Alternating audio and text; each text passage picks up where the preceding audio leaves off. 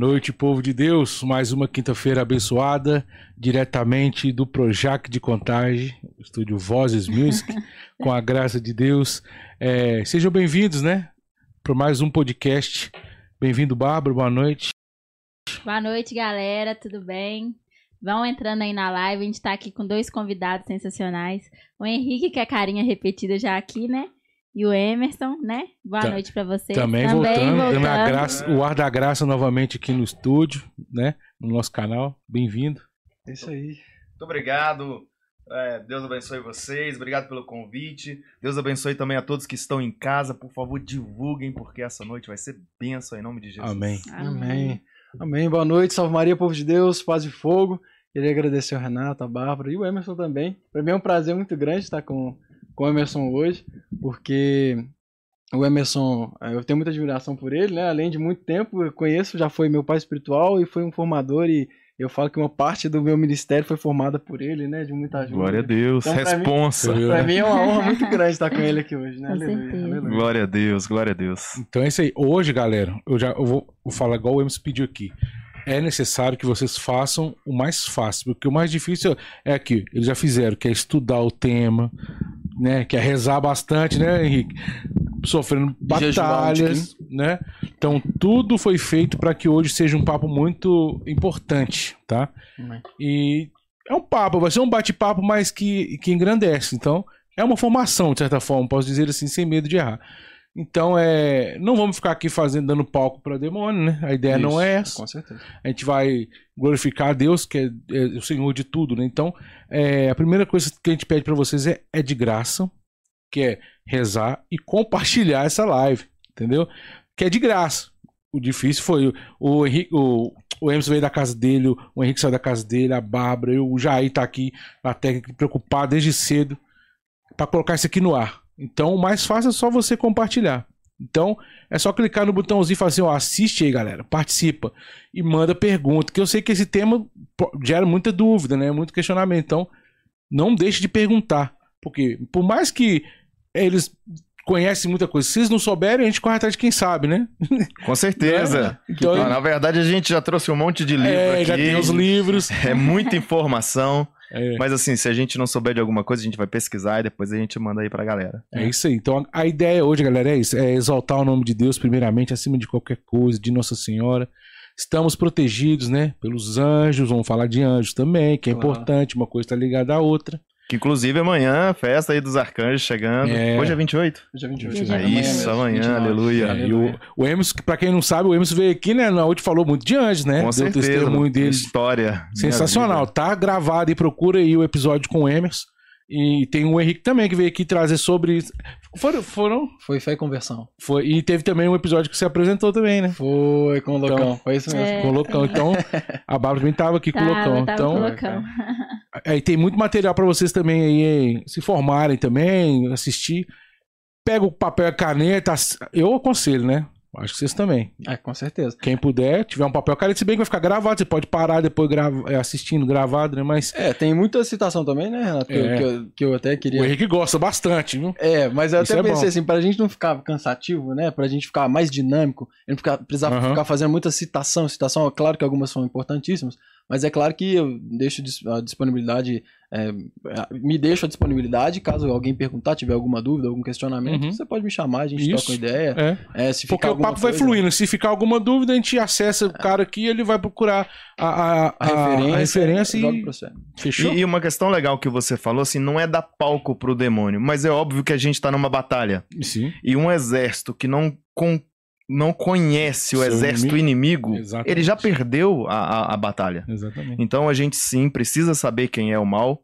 Né? A Bíblia fala diversas vezes, Jesus fala diversas vezes, exatamente porque a gente precisa conhecer contra quem nós estamos lutando e quais são as armas que nós precisamos utilizar para vencê-lo. É, Amém. Usando até um exemplo mais prático, mais humano, né? A, a guerra foi vencida porque decifraram um código, né?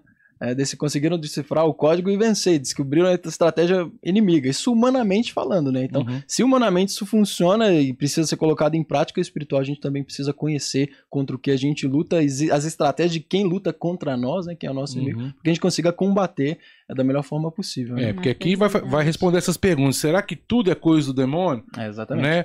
Será que demônio existe? Vai vir começar a vir essas O dúvidas. demônio existe? Qual que é a cara dele? É. Como é que ele funciona? De onde, onde que ele veio? Pra onde que ele vai? Onde ele tá agora? É, exatamente. É São homem muitas perguntas. É homem ou mulher? É.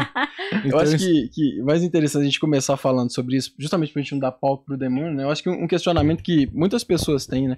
E foi um questionamento que eu tive muito no início, antes de começar a estudar. Eu comecei a estudar, inclusive, por alguns pontos que chegavam pra mim. É, por quê, né? Por que, que o demônio age, né? É claro, se existe, o porquê que existe, o porquê que age, o porquê que isso acontece. E eu achei um ponto muito importante nos meus estudos, que era sobre a providência divina, né? Que Deus é, é poderoso, que Deus é, é santo, que Deus é bom, e tudo que ele quer fazer é para gerar bondade, para gerar bem, né? É, quando a gente vai pegar o concílio, é, os concílios que a igreja nos coloca, principalmente o concílio Vaticano II, que fala, que foi da reforma litúrgica, que nos colocou alguns pontos importantes, fala que Deus, que a providência divina, que a graça de Deus, o poder de Deus, é, são para que nós possamos ser melhores, para que eu melhore cada dia mais e mais e mais. Então, se Deus permite um mal, é para que eu tire um bem maior disso tudo. Então, essa é a ação da providência divina sobre a nossa vida. Isso é uma explicação, é claro que está bem, bem rasa, né? Mas é, a gente vai aprofundar nisso, que é a explicação de por quê. Se o, se o demônio de fato existe, por que, que Deus permitiu que existisse? Por que, que Deus permite que a- aconteçam ações ordinárias, extraordinárias, que a gente vai falar um pouquinho mais hoje?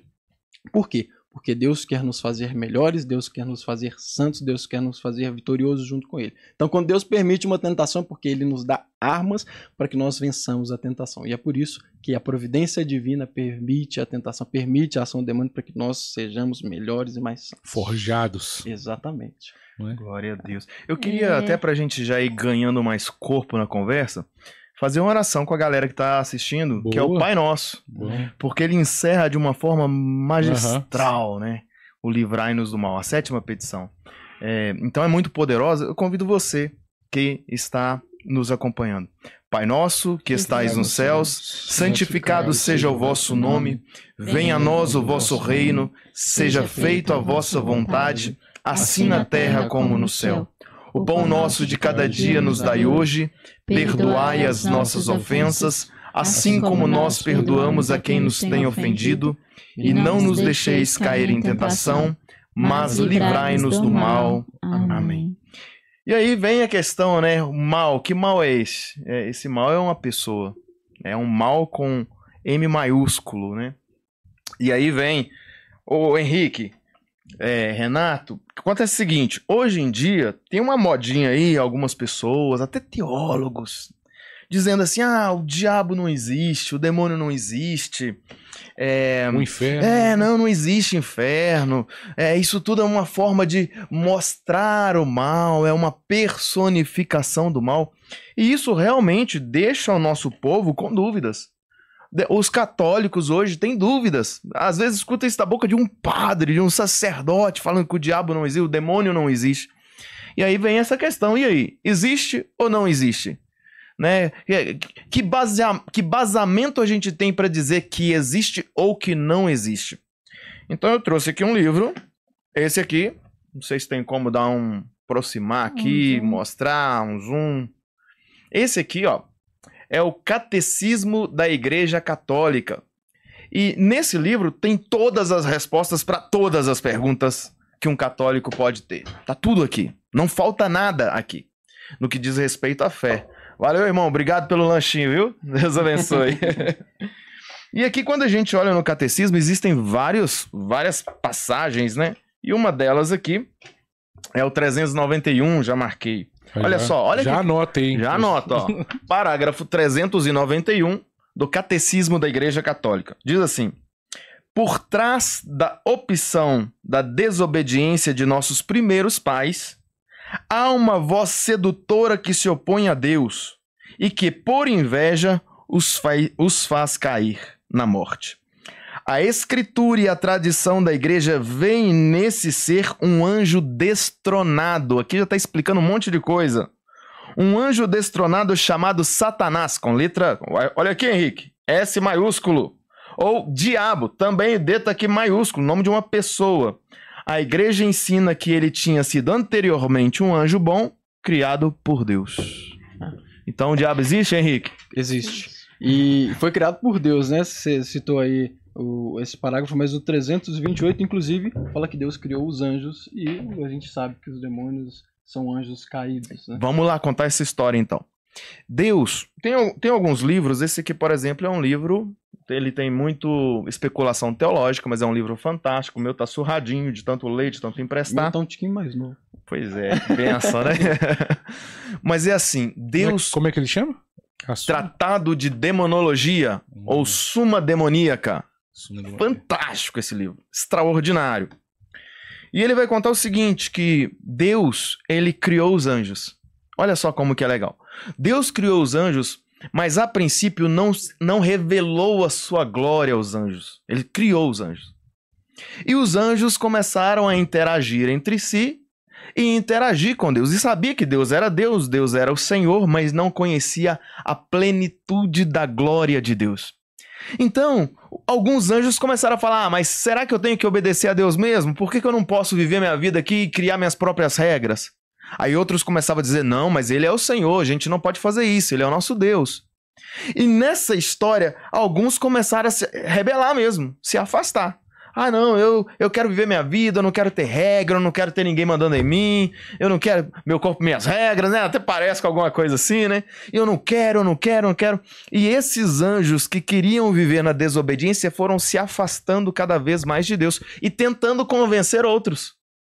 Enquanto que os anjos que estavam defendendo Deus tentavam convencer os que estavam também é, indo para o lado negativo. E, e nessa luta, nessa luta de ideias, uns foram se afastando cada vez mais, pecando, outros que começavam aí na onda ali dos, dos anjos caídos voltavam atrás e se organizavam aqui com Deus, não, eu quero servir Deus, e foram se santificando cada vez mais. Então, houve a possibilidade de um pecado e houve até uma possibilidade de um retorno para Deus. Até que. Quer continuar? Não, pode ficar à vontade. Até que, de repente, com o passar de um tempo, entre aspas, né? Porque na verdade não tem um tempo, mas uma sucessão de acontecimentos. Com o passar do tempo, esses anjos que foram se demonizando, que foram se afastando de Deus, esses anjos foram, foram decidindo a sua vida mesmo. Não, começou a não ter mais retorno, porque eles são muito inteligentes. Os anjos sempre foram muito inteligentes. E a decisão deles estava muito firme. E os anjos também, que estavam servindo a Deus e vivendo para Deus, começaram também a se santificar muito. Deus pega esses anjos bons e revela a sua glória. Aí nasce a impecabilidade. Porque, pensa bem, Renato, meu irmão, você é capaz de agora pegar uma faca e fincar na sua perna? Não. Não. É. Por quê? Por quê, minha irmã? É loucura.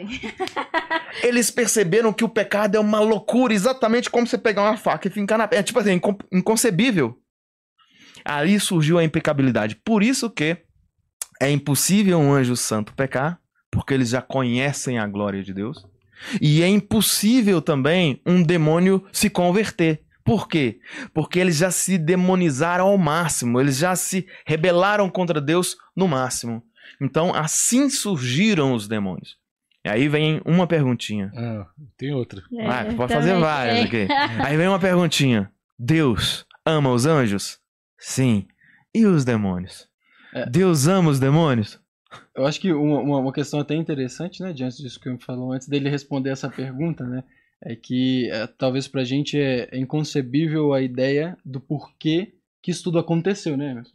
Porque se Deus, e é é um ponto muito Boa. interessante, eu tive uma conversa muito, muito, muito boa, eu fui pra uma pizzaria esse final de semana, e aí eu encontrei com um padre lá da Serra da Piedade, e um padre muito inteligente, eu não vou falar o nome dele, porque eu não sei se ele se ele permitiria eu falar, mas nós ficamos lá, o pessoal, uma pizzaria, eram, sei lá, uns 50 pessoas, ficou eu, sentei, tive a graça de sentar na frente dele, nós ficamos umas três horas conversando, a gente nem comeu direito sobre teologia, e conversando sobre filosofia, conversando sobre tudo isso, e aí a gente, o- a, a pergunta que ele começou, a gente falava justamente sobre esse tema, foi falou assim, mas se Deus é bom, é claro que ele sabia a resposta, né? Mas ele quis é, é, Provocar. provocar pra gente começar uma conversa. Se Deus é bom, por que, que Deus permitiu isso, né?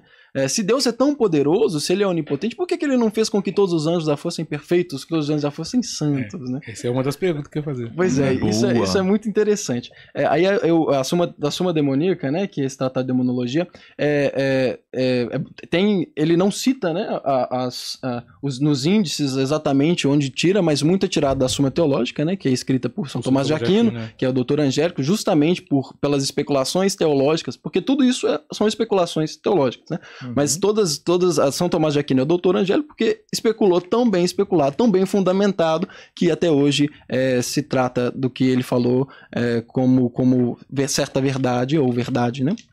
Então, como, nós, como a Suma Teológica vai explicar eh, essa questão do, do, do pecado dos anjos, né?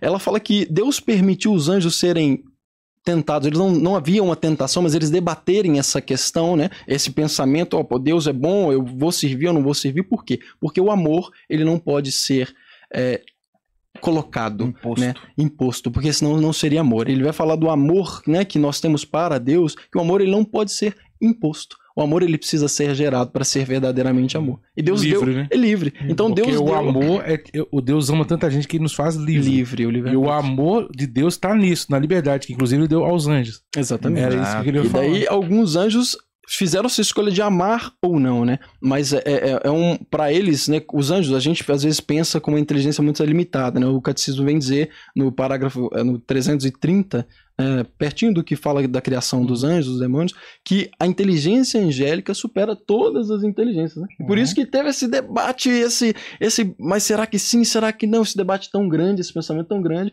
e Deus permitiu para que de fato eles tivessem É. amor ou não. O que eu, Deus, né? que eu acho que foi até São Tomás de Aquino mesmo, alguma coisa nesse sentido que, tava, que eu vi, falava que, que gerou esse, esse vamos falar, esse, uma- esse confronto, né? Foi confrontado. É como se, beleza, Deus criou primeiro o céu, né? Tá lá, Deus criou, né? Uhum. E chamou os anjos, falou assim, galera, é o seguinte, eu vou expor minha ideia aqui. Tô falando do meu jeitão, viu, velho? Claro, claro. Eu vou, eu vou, vou, vou, expor, vou expor pra vocês o meu projeto. Meu projeto é mandar o meu filho aqui pra terra. No corpo humano e tal.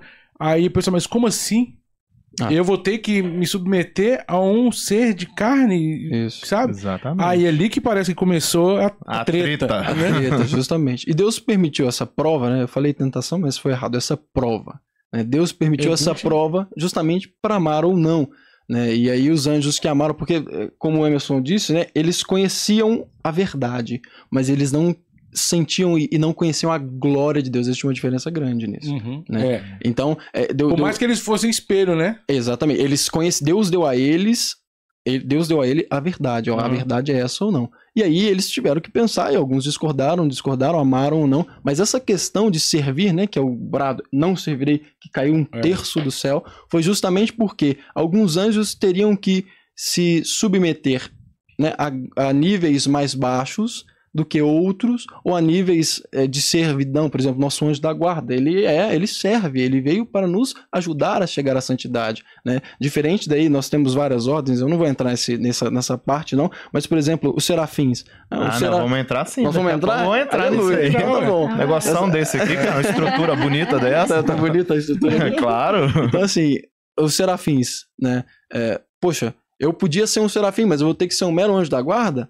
Deus quer que eu seja um mero sendo que eu posso tentar buscar níveis de santidade como serafim, e daí aqueles que foram desumildes, né, que foram soberbos, que queriam atingir lugar que não eram deles, que foram os que caíram, né? Aí que tá esse X da questão que começa toda, toda a batalha. É, num contexto filosófico, podemos dizer que houve uma tentação sim. Porque eles tentaram a si próprio. Muito bem. Então, po- podemos usar esse termo. Houve tentação. E houve tentação. Por que que é, o que, que é uma tentação? É um conselho. E os anjos, ah, eles conversam em uma espécie de uma telepatia também. Eles colocam ideia dentro da sua cabeça. É assim que eles nos tentam. E é exatamente assim que eles tentaram uns aos outros. A comunicação. Então, é angélica. uma comunicação. Então, eles tentaram a si próprio, assim como nós também tentamos a nós mesmos, com a nossa própria concupiscência. Não vamos falar Eu não disso. preciso só do diabo me tentando, eu mesmo me tento, que é terrível.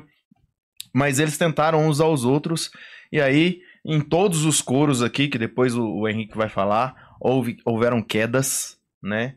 Em todos os coros, serafins, querubins, tronos, virtudes, dominações, principados, potestades, arcanjos, anjos, todos, né?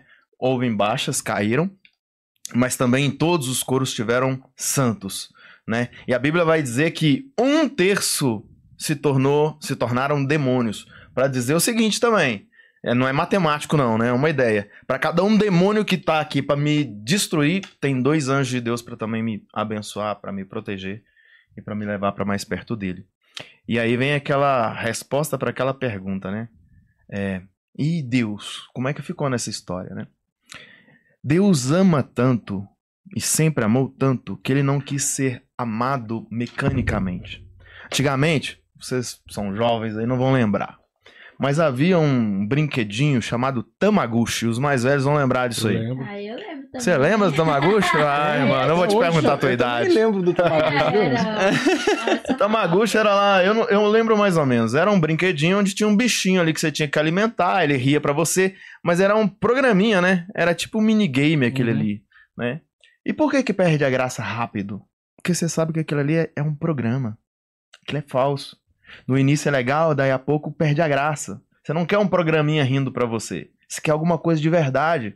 E Deus não queria programinhas rindo pra ele. Ele queria que Robôs, fosse né? de verdade. É porque a pessoa acha que Deus criou, falou assim, eu criei os anjos pra me adorar e... O amor não É se um cria. robô, são robôs, né? Não, São ele robôs. quer, ó, Amor você é é gelado, livre pra né? querer ficar comigo ou não. O que, É. que você quer? É a beleza do casamento? Ó, você pede em, em- em casamento. E você tem a opção do, de. Né, ela tem a opção de dizer sim ou não. Uhum. Se dizer sim, glória a Deus. Se dizer não, recomeça a vida. Vamos lá, vamos pra frente. Sou casado, graças a Deus, Henrique também, Também, aleluia, né? Um beijão pra minha esposa. E assim, é, é, o amor é uma conquista. E a gente conhece assim, o amor é conquista. E Deus também quis. E ele mandava, mandava graça. Ele tocava nos anjos. Ele. Alguns que estavam indo pro caminho errado, Deus mandava graça pra eles voltarem. Refletiam, não. É, vamos voltar. E nisso houve essa separação.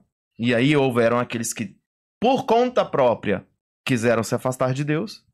E houveram aqueles que quiseram se aproximar de Deus. E a todos eles Deus ama, até mesmo o demônio.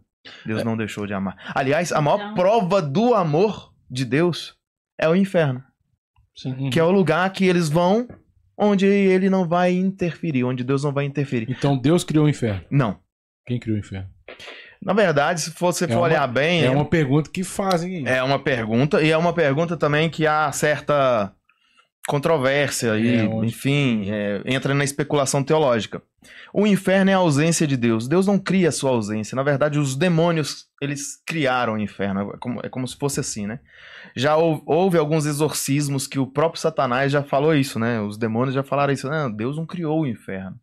Né? O inferno é um lugar... É, é, É, é, como se ele, é a ausência, é um estado, na verdade. permite- entendeu? Não é bem um lugar. ele simplesmente permite, Deus permite. É, é como Porque se ele fosse poderia assim, acabar com ele, ou não? com o inferno? É. Não, Deus, Deus pode fazer o que ele É, quiser. então, é. Né? Pois é, mas o inferno, olha só, é difícil explicar, mas vamos lá.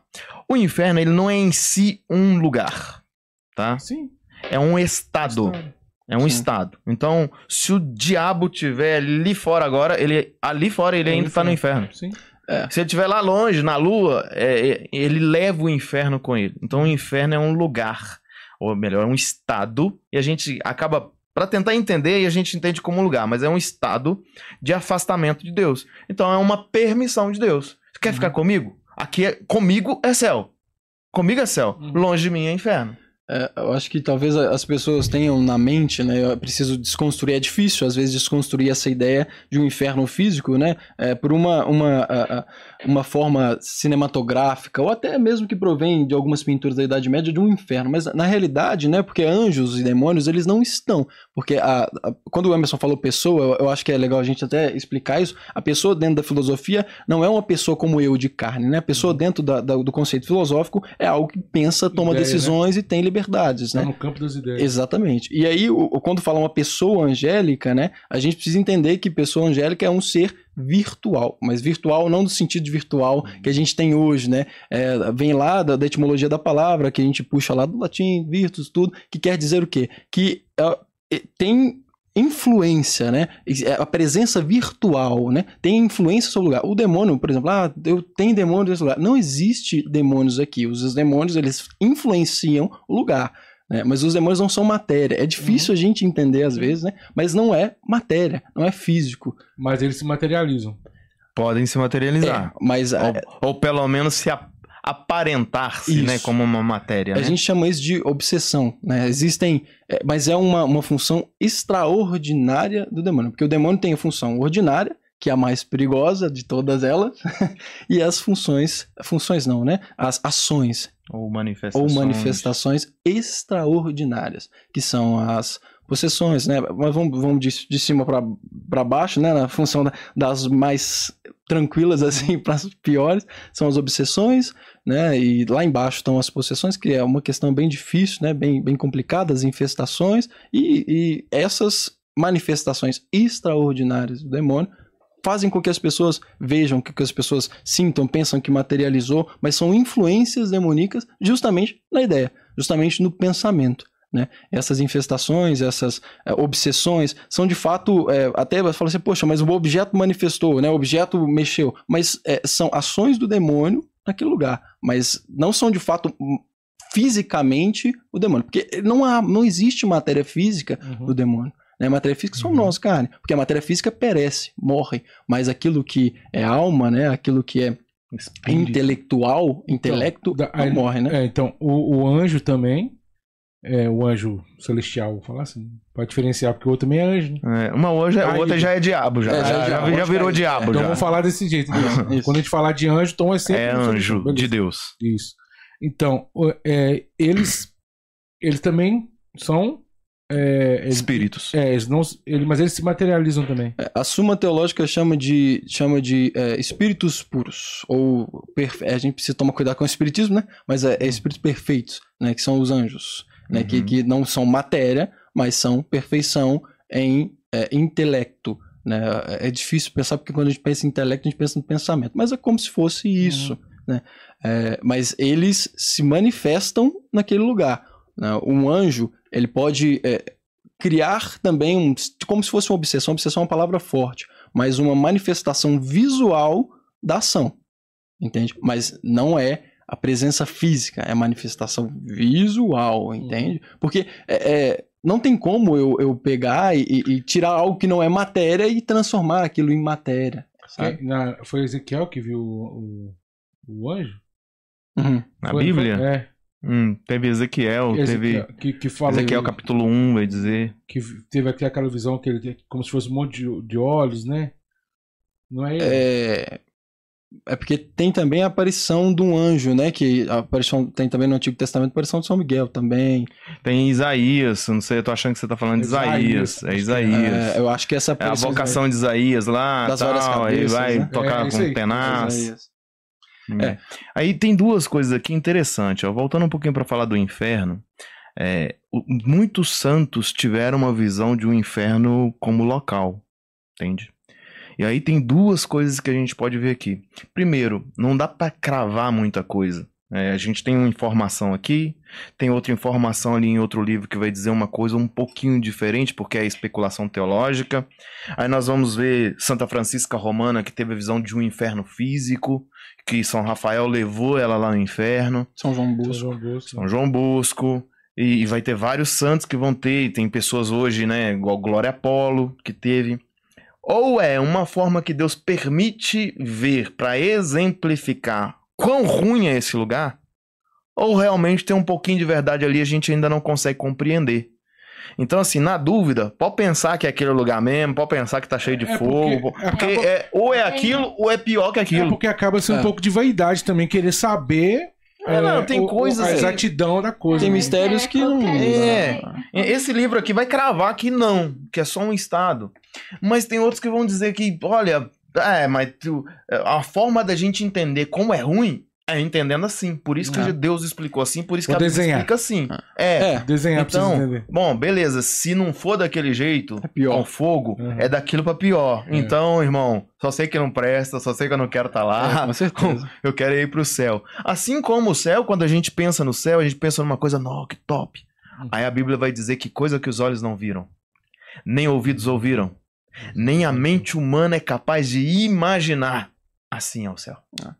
É, eu, tive a oportunidade de, de ler dois extremos né, dessas, dessa realidade sobre o inferno, né, que foi é, São João Bosco, o Tratado do Inferno, né, que você citou, Sim. e, e, e tanto a Suma quanto a, a, a gente pega aqui né, os livros do, do Padre Gabriel e o, a Suma também, demoníaca, assim, são opiniões um lado são, são, são é, opostos, vamos dizer assim, são dois, duas pontas, né? Mas é, todos eles tendem para o mesmo sentido: é sofrimento, é dor e é angústia. Mas eu, eu gosto de pensar e de fazer uma analogia que talvez é, seja de uma forma que a gente consiga entender. É, eu acho que dói eu machucar a minha mão? Dói. É uma dor que machuca, é uma dor que dói. Mas para a pessoa que quer buscar a santidade, está buscando a santidade, eu sei que isso até às vezes é, não é certo, né? A gente viver do passado depois que Deus nos perdoou, mas nós vivemos, aqueles que querem viver a santidade, vivemos às vezes com dores por pecados que nós já cometemos, né? É, e são dores que muitas das vezes você se confessa, você ora, você faz. Eu falo no meu caso, né, Emerson, que eu, que pelo que eu já vivi anteriormente, no meu passado, que nós já tivemos falando sobre isso, são dores às vezes na minha alma e coisas que eu luto, que eu vivo, que eu sinto, que eu não sou capaz de retirar e que atormentam, que dói. Dói mais que às vezes o machucado. O machucado sara, né? A dor física é diferente, porque é o que o Emerson falou, né? Para os anjos não é o tempo, né? É a sucessão de acontecimentos. Os acontecimentos acontecem. Aí a gente chama de tempo, mas não é o tempo cronológico. Né? E para nossa alma também não. É uma dor que, que, que dói, dói, dói, dói, dói, que é mais representativa do que uma dor física. A saudade, por exemplo, né? a saudade de alguém que partiu. É, a saudade é uma dor que dói. É, um exemplo alma. também é uma ofensa, né? Você é ofendido, ninguém te bateu, mas de repente já baixa aquela coisa, nó, que, Dói. que- por que, que a pessoa fez isso comigo? A pessoa se Isso deprime. dói. É, Deprime. inclusive, o, esse Fortea, né? O autor desse livro vai dizer que os demônios, eles vivem uma espécie de uma depressão, Uhum. entendeu? Porque o pecado é isso, é uma espécie de uma depressão, é uma Angústia. angústia. Uma fúria, porque já se afastaram do amor, não tem mais amor. Eles nem amam nem a si mesmo. Eles não amam um ao outro. Eles se toleram em prol de um mal maior. Então um tolera o outro ali. Ah, vamos juntar, vamos, vamos. Mas um também não gosta do outro, não. Eles só estão indo ali para poder destruir mais um. Isso. Entendeu? Então tem tudo isso aí. inveja, né? Que é, é justamente o que a Suma cita, que o prazer do demônio, prazer a gente pensa numa coisa carnal, né? Mas talvez a êxtase, se a gente pode falar assim de uma forma mais intelectual, é o que nós sentiremos prazer em comer, é, os prazeres que Deus nos dá, até em respirar, respirar é prazeroso, né? É pra quem já ficou sem respirar, já, Ah, já passou um rocinha aperto, ali, né? ó, aí- Ah, que delícia, ar É, puro. É, é- é prazeroso. Mas o prazer dos demônios Uhum. é fazer com que alguém peque, com que alguém caia e- Então. e, e se torne é, próximo da condenação a qual eles Então, tiveram. vê se você responde uma pergunta que, que eu acho que vai nessa linha também, do Daniel. Daniel Matos perguntou: Como o diabo atua diretamente na nossa vida? Eu, eu, eu, assim, eu, eu acho que eu tô falando muito, né, Emerson? Mas eu acho que a gente pode deixar pra responder isso aqui daqui a pouco. Não, porque. Pode é, ser? É, porque só pra gente não perder, que ele perguntou isso aqui, porque lá na frente a gente esquece isso aí. Então tem que só lembrar a gente voltar nessa pergunta. A gente volta. Não, porque a gente porque volta, até a gente volta. dentro do que você falou, isso aí, eu acho que deixou meio que explicado um pouco isso aí.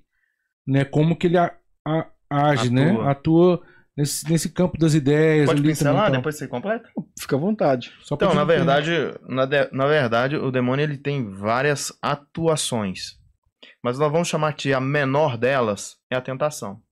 O que é a tentação? É uma sugestão. É, bom, a gente está sendo assistido o tempo inteiro. Então, o demônio olha, te observa. Uhum. Ele não prevê o futuro, mas ele consegue. Nossa, se você jogar uma pedra aqui com força, ela vai bater na parede ali. Ele consegue perceber É, o que está né? acontecendo, é. Então ele pode sim, na sua mente, trazer uma lembrança de um fato. Ele pode provocar você para virar do lado, você virou, pum, viu uma coisa que não devia. Aí ele fala: olha mais, fica ali.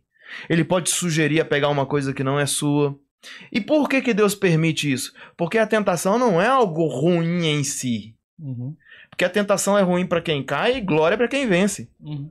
Até Jesus foi tentado. Nessa, vamos dizer, na menor da ação do demônio contra nós, é, até Jesus sofreu. A tentação, Jesus passou por ela e venceu.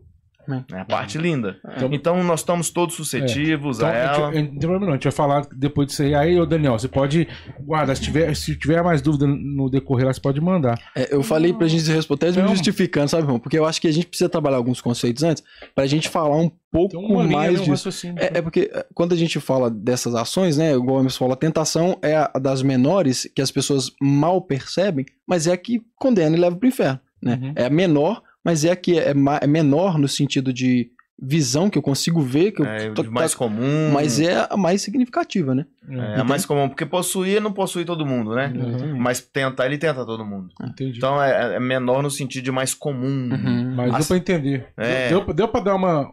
Segura essa, essa informação mais pra frente. Esse mesmo, o Daniel mesmo fez uma outra pergunta. Que eu acho que vai. Ainda tá dentro do que a gente tá falando. Então, todos os anjos caídos são diabos? Sim. Sim, você já tá. Aí tem o Diego Matos também. Pô, os Matos aqui estão. O Matos aqui é mato, hein? o Diego Matos, Matos falou. é mato. O, de- o demônio tem poder de se transformar em figuras humanas ou objetos? Ou animais. Tá, Se- vamos aumentando mais a pergunta. Ou animais, objetos. Se transformar, como eu disse, né? O que é imaterial, É. a gente entende uma lei física, né, que a gente pode aplicar até na metafísica, que o que é imaterial não se torna matéria, mas pode se fazer É. parecer matéria. Uhum. Que aí é que é justamente quando a gente assuma a teológica. Eu tô, tô dizendo isso não pautado no meu conhecimento, eu sou, sou nada, conhecimento não tem nada. Mas isso é importante falar, porque Isso é pautado na Suma É, Teológica. São. Tomás de Aquino, doutor Angélico, não são É opiniões do Henrique. Isso. e é fundamentado pela, por São Tomás de Aquino e pela nem, igreja. Nem que o Emerson tá falando também, nada Claro, da cabeça claro. dele. Com é, certeza. com certeza. São Tomás de Aquino, é, na Suma, ele disse que, como eu estava falando, uma das ações, né, é, o Emerson citou a ordinária, né, que é a função que, o- que, que o demônio tem como ordinário. O que que é ordinário? Né? Ordinário é o comum. Justamente o ordinário é o comum, extraordinário é o que é incomum. Uma, da, uma das é, é, atuações do demônio, né, é, extraordinárias, incomuns, é essa da, a gente fala de obsessão, que eu até já É, citei. a gente podia falar depois, mas não sei se você vai falar. Vamos falar, vamos falar, vamos falar. A obsessão é justamente. O que é obsessão, né? Eu queria deixar pra frente, mas vamos logo, né? Então deixa eu falar primeiro dessa questão da matéria, respondendo ali Aham, a pergunta. Repete a pergunta. O demônio tem poder de se transformar em figuras humanas ou objetos? Transformar. No sentido da palavra de mudar de forma, né? De Uhum. trazer uma forma. Então é o seguinte, ó. é, o demônio é um ser muito poderoso, assim como os anjos, né? Em si. É óbvio que hoje o poder dos anjos não se comparam. Um anjo, um, o poder dele é superior a todo o inferno junto. Por quê? Uhum. Porque agora ele já está planificado da glória de Deus. Tem isso. É quem, é quem são os demônios para se comparar com o anjo. O menor dos anjos é maior do que o maior dos demônios, entende? Mas o demônio tem poder? Tem força. Eles- Força, ou Força. poder? Tem diferença de força e poder? Depende do ponto de vista que você colocar. Ele tem um poder. Ele tem um poder. Assim como um rico tem um poder. Entendeu? Ele tem um poder. Diante da permissão É. divina. claro. É. É, tudo com permissão de. O querubim continua sendo querubim. O serafim continua Caído, sendo serafim. Caído. Caído. Com a inteligência de serafim, com a força de serafim. É, Tem. Apesar que hoje no céu, essa hierarquia pode ter um anjo que foi tão santo que é, vive mais a glória de Deus do que o próprio serafim. Pode ter. Hoje já existe uma Entendi. meio que uma mistura ali nessa no céu. Mas vamos lá. Que é a sombra É. do arcanjo, né? A gente chegando aí perto É, aleluia. Arcanjo Glória a Deus se torna anjos. príncipe. O né? arcanjo Principado, São né? Miguel, na hierarquia, ele tá lá na penúltima hierarquia. Ainda tem um. E ele já é chefão de todo mundo. É. Imagina. Não tem ninguém acima dele. É. Ninguém. Nenhum serafim, nenhum querubim, nenhum trono, nem dominação, nem principado, nem virtude, nada tá acima do arcanjo Miguel. Ninguém. Né? Então, para você ter essa ideia, Por virtude, né? por virtude, né? Mas então, assim, ó, o demônio ele pode, em casos raríssimos, raríssimos, aparecer, inclusive, em forma de alguém, de uma pessoa, de um santo até.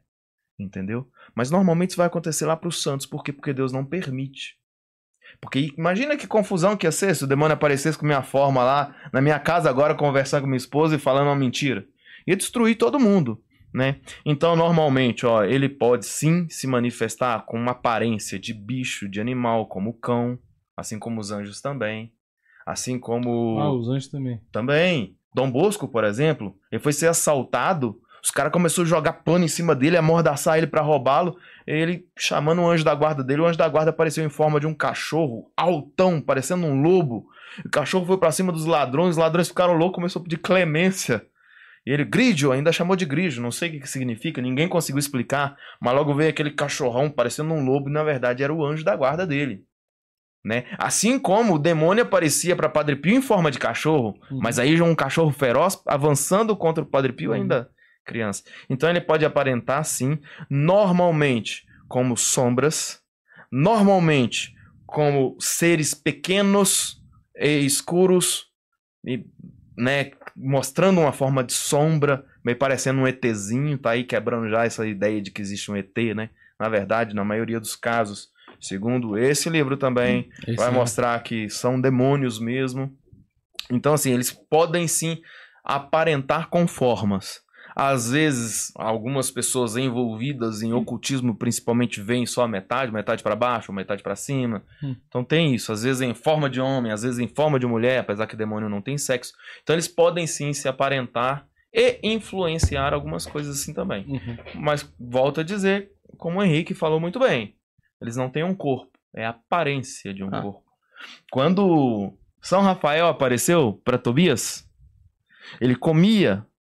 E quando depois ele se revelou, ele disse: Olha, quando eu comia com vocês, eu fingia que comia. Uhum. Porque meu alimento não é dessa terra, o meu alimento é o manjar dos céus. É, Que é, é- é justamente essa glória de Deus que alimenta, né? Que a luz. Exatamente. Aí até a Suma fala que o que que, o que, que alimenta esse- os anjos, né? Porque nem todos os anjos estão diante de Deus, que é a hierarquia angélica, né? Que o Emerson até falou que a gente ia É, falar. exatamente. Mas eles vão resplandecendo uns para os outros a luz de Deus. Né? O mais Uhum. santo, que está lá diante, diante, diante do trono, vai resplandecendo aquela luz para baixo. Mas não quer dizer que eles são menos, é, é, menos dignos, eles só são menos santos. Né? Ser mais santo não quer dizer que é menos digno, é só porque um alcançou em virtude maior. Mas eu estava dizendo né, sobre esses casos que o Emerson citou, é, são ações extraordinárias, que são chamadas justamente de obsessões.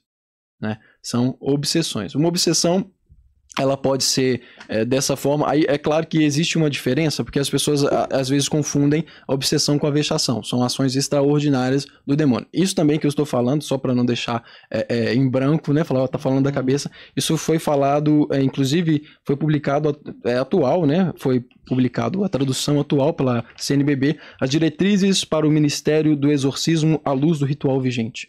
Tá? É italiano, mas a CNBB trouxe para nós isso aí, isso aí é público, a gente consegue encontrar.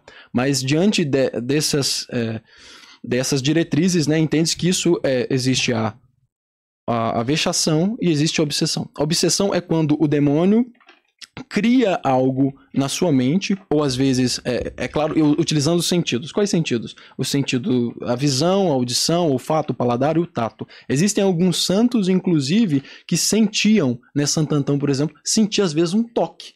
Um toque meio que fazia o, o- tentar ser tentado para sensualidade, né? Para coisas, é, para luxúria. É uma obsessão. E também é uma obsessão essas visões aí que a pessoa às vezes vê o demônio e vê o demônio, vê olhos vermelhos, isso é uma obsessão. Que é, mas só que é, é uma obsessão que influencia um sentido diferente. Eu tô ouvindo uma voz. É uma obsessão que influencia um sentido diferente. Ah, Henrique, mas e quando eu, eu, é, eu sou machucado, por exemplo? Aí quando eu tomo uma porrada, por exemplo, durante a noite, ou quando eu adoeço depois de fazer uma oração de libertação, de cura, o que, que é isso? Isso a gente chama, às vezes, né, de- é, são casos e casos de vexação, né? Que aí é a ação do demônio sobre a matéria carnal, a nossa carne, uma das ações, né? Que não são ações de dentro para fora, porque de dentro para fora é a possessão, são ações de fora para dentro. O demônio, por exemplo, é, recebe um corte, recebe machucados, ou, ou tem casos aí, você, pô, tem Padre Pio, tem Santo Antão, inclusive que apanhou fisicamente do demônio mesmo, ele, é, os relatos falam, apanhou fisicamente, ficava dolorido, é, Padre Pio, idem, alguns santos que receberam empurrões, é, um deles é que, que via e que pa- passava muito por isso era São Curadas, né? É, São Curadas que é, ele vivia na casa, né? E a casa onde ele estava balançava, tudo tremia, tudo caía, as É. coisas balançavam, as coisas Luz apagando, mexiam. acendendo, Isso vela são, acendendo, eram apagando. obsessões, né? E às vezes até porrada tomava. Aí isso já são vexações. entende? É, tem inclusive um, um fato muito curioso em que ele estava confessando, né, um outro padre veio confessar com ele, veio se confessar, e daí o demônio apareceu, né? Foi uma obsessão e é, o demônio apareceu e ele já tinha costume, ele saiu, foi tranquilo. O padre começou a correr de medo ao demônio, demônio. E é uma fase que eu tomei muito para mim, porque São Curadas, ele ora, São João Maria Vendem, né? Olha e, e, e, vê o padre correndo e fala: "Não, padre, calma, volta, acaba sua confissão, é só o demônio". É. Porque justamente uma obsessão ela não tem o poder de te levar para o inferno. Uma possessão não tem o poder de te uhum. levar para o inferno. Uma vexação não tem o poder de te levar para o inferno. Ou, ou, ou, ou, existe uma outra que eu me esqueci, mas já, já já eu lembro, não tem o poder de levar para o inferno, mas cair em tentação tem o poder de te levar para o inferno. Entende? Entendi. Então, assim, as pessoas às vezes ficam muito vislumbradas, ah, meu Deus, eu quero ver uma uhum. possessão, eu quero ver uma ação do demônio. Só que a ação mais comum do demônio é a que justamente nos leva para o inferno. Porque é, aí eu já entro, assim, é, é, num fato é, curioso e muito interessante, que é sobre também por que, que Deus dá essas visões para os santos, essas obsessões, essas vexações, é, até mesmo às vezes essas possessões, porque é, Deus quer santificar, ele quer reparar algumas coisas. Alguns santos né, chegam em graus de santidade, inclusive tem um curso do Padre Paulo, está fazendo propaganda aqui, Engenharia da Santidade, que fala muito disso, né? Os graus da santidade vão subindo, a gente vai querendo, que desejam o sofrimento. E a partir do momento que o santo deseja o sofrimento, Deus vai permitindo. Deus vai permitindo esse sofrimento, que era o que o Padre Pio, né? Padre Pio né? desejou e apanhava.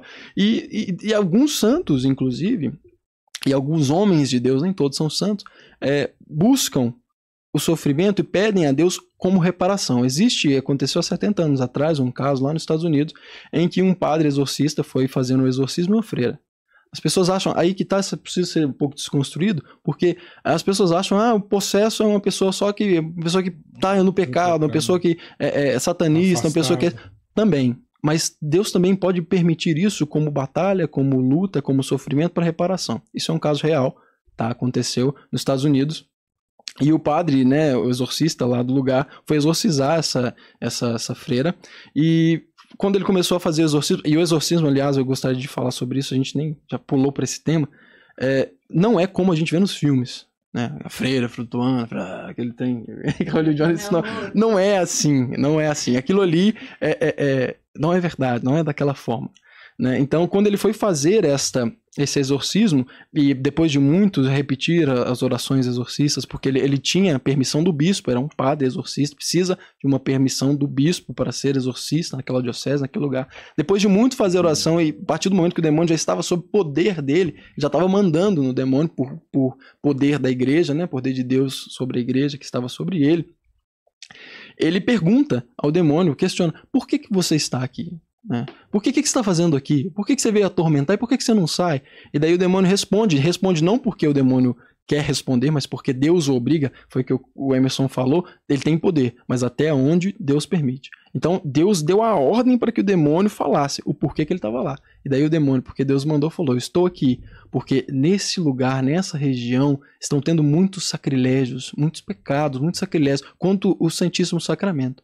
E por isso que eu estou aqui, para que haja reparação. E daí o bispo chegou ao conhecimento do bispo, o bispo ordenou, isso é um fato real, que naquela região todas as igrejas todas as paróquias, todas as paróquias adorassem o Santíssimo Sacramento. Depois de um dia de adoração, o demônio saiu. Então, assim, existem essas permissões divinas para que as pessoas também, é, é, para que haja essa reparação dos pecados, haja essa santificação. Mas isso, como eu disse, não leva uhum. para o inferno. Porque essa freira não foi para o inferno porque ela ficou possessa. Muito pelo uhum. contrário, Deus utilizou a entrega daquela freira para que fosse reparado os pecados cometidos contra o sacratíssimo coração de Jesus, contra a Eucaristia e com certeza, né, é, é, um sofrimento que é contado lá no céu quando a pessoa chega. Mas nós não devemos desejar esse tipo de sofrimento, né? Isso é Mas Deus qual, que é, qual que é a diferença? De repente vocês podem explicar, porque a gente Deus, tem as manifestações, né, que você tá lá no, nos retiros da tá. vida aí, não é uma, porque tem gente que acha que aquilo é possessão. Na verdade, o que que acontece? Vai lá, eu falei muito já. Vai lá, vai lá, deixa eu comer um negocinho é, aqui. Enquanto você come aí, eu vou voltar um pouquinho, depois eu respondo isso. Só para dizer para esse rapaz que perguntou como o demônio aparece, uhum. gente, é muito raro, tá?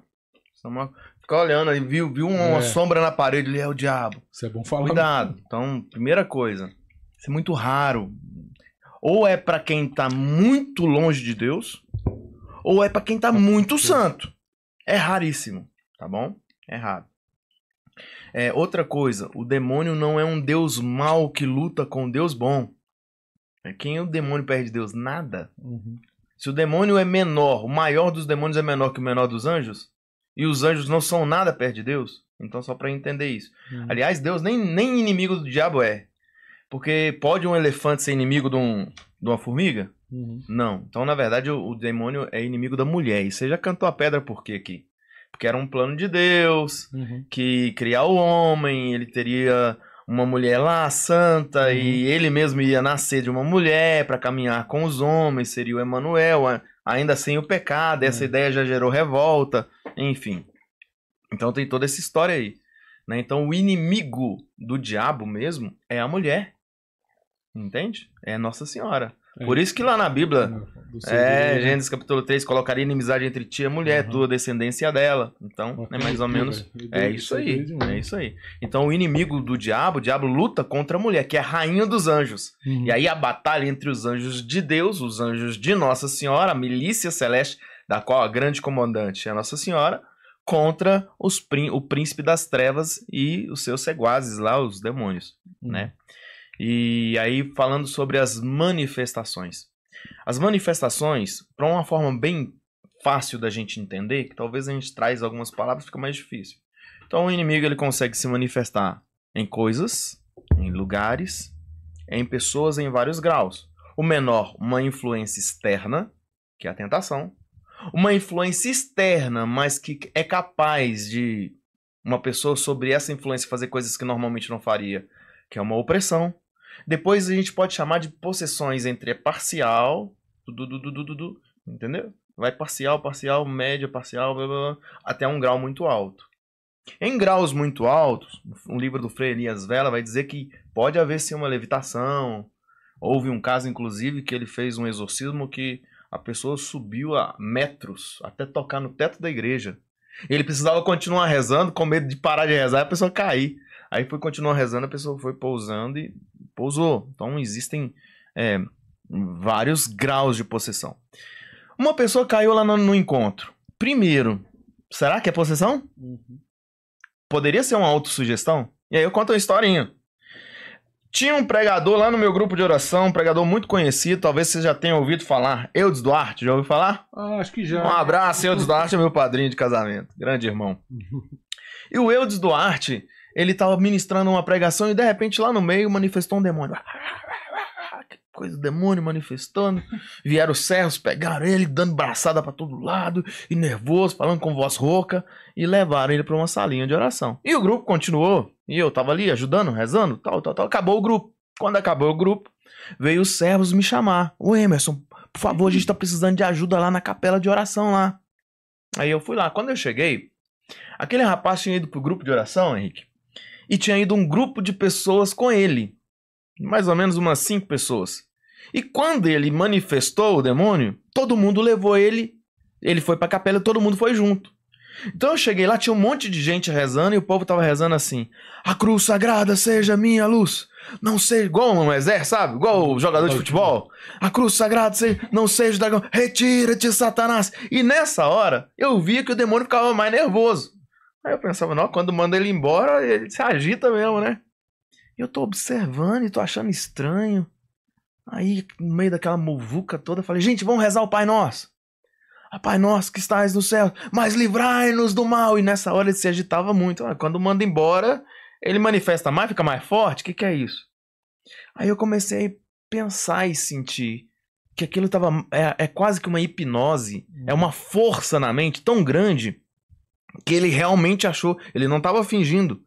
Ele achou tanto que estava possesso que ele se comportou como se tivesse. E o demônio falava: Eu odeio ele porque ele reza muito.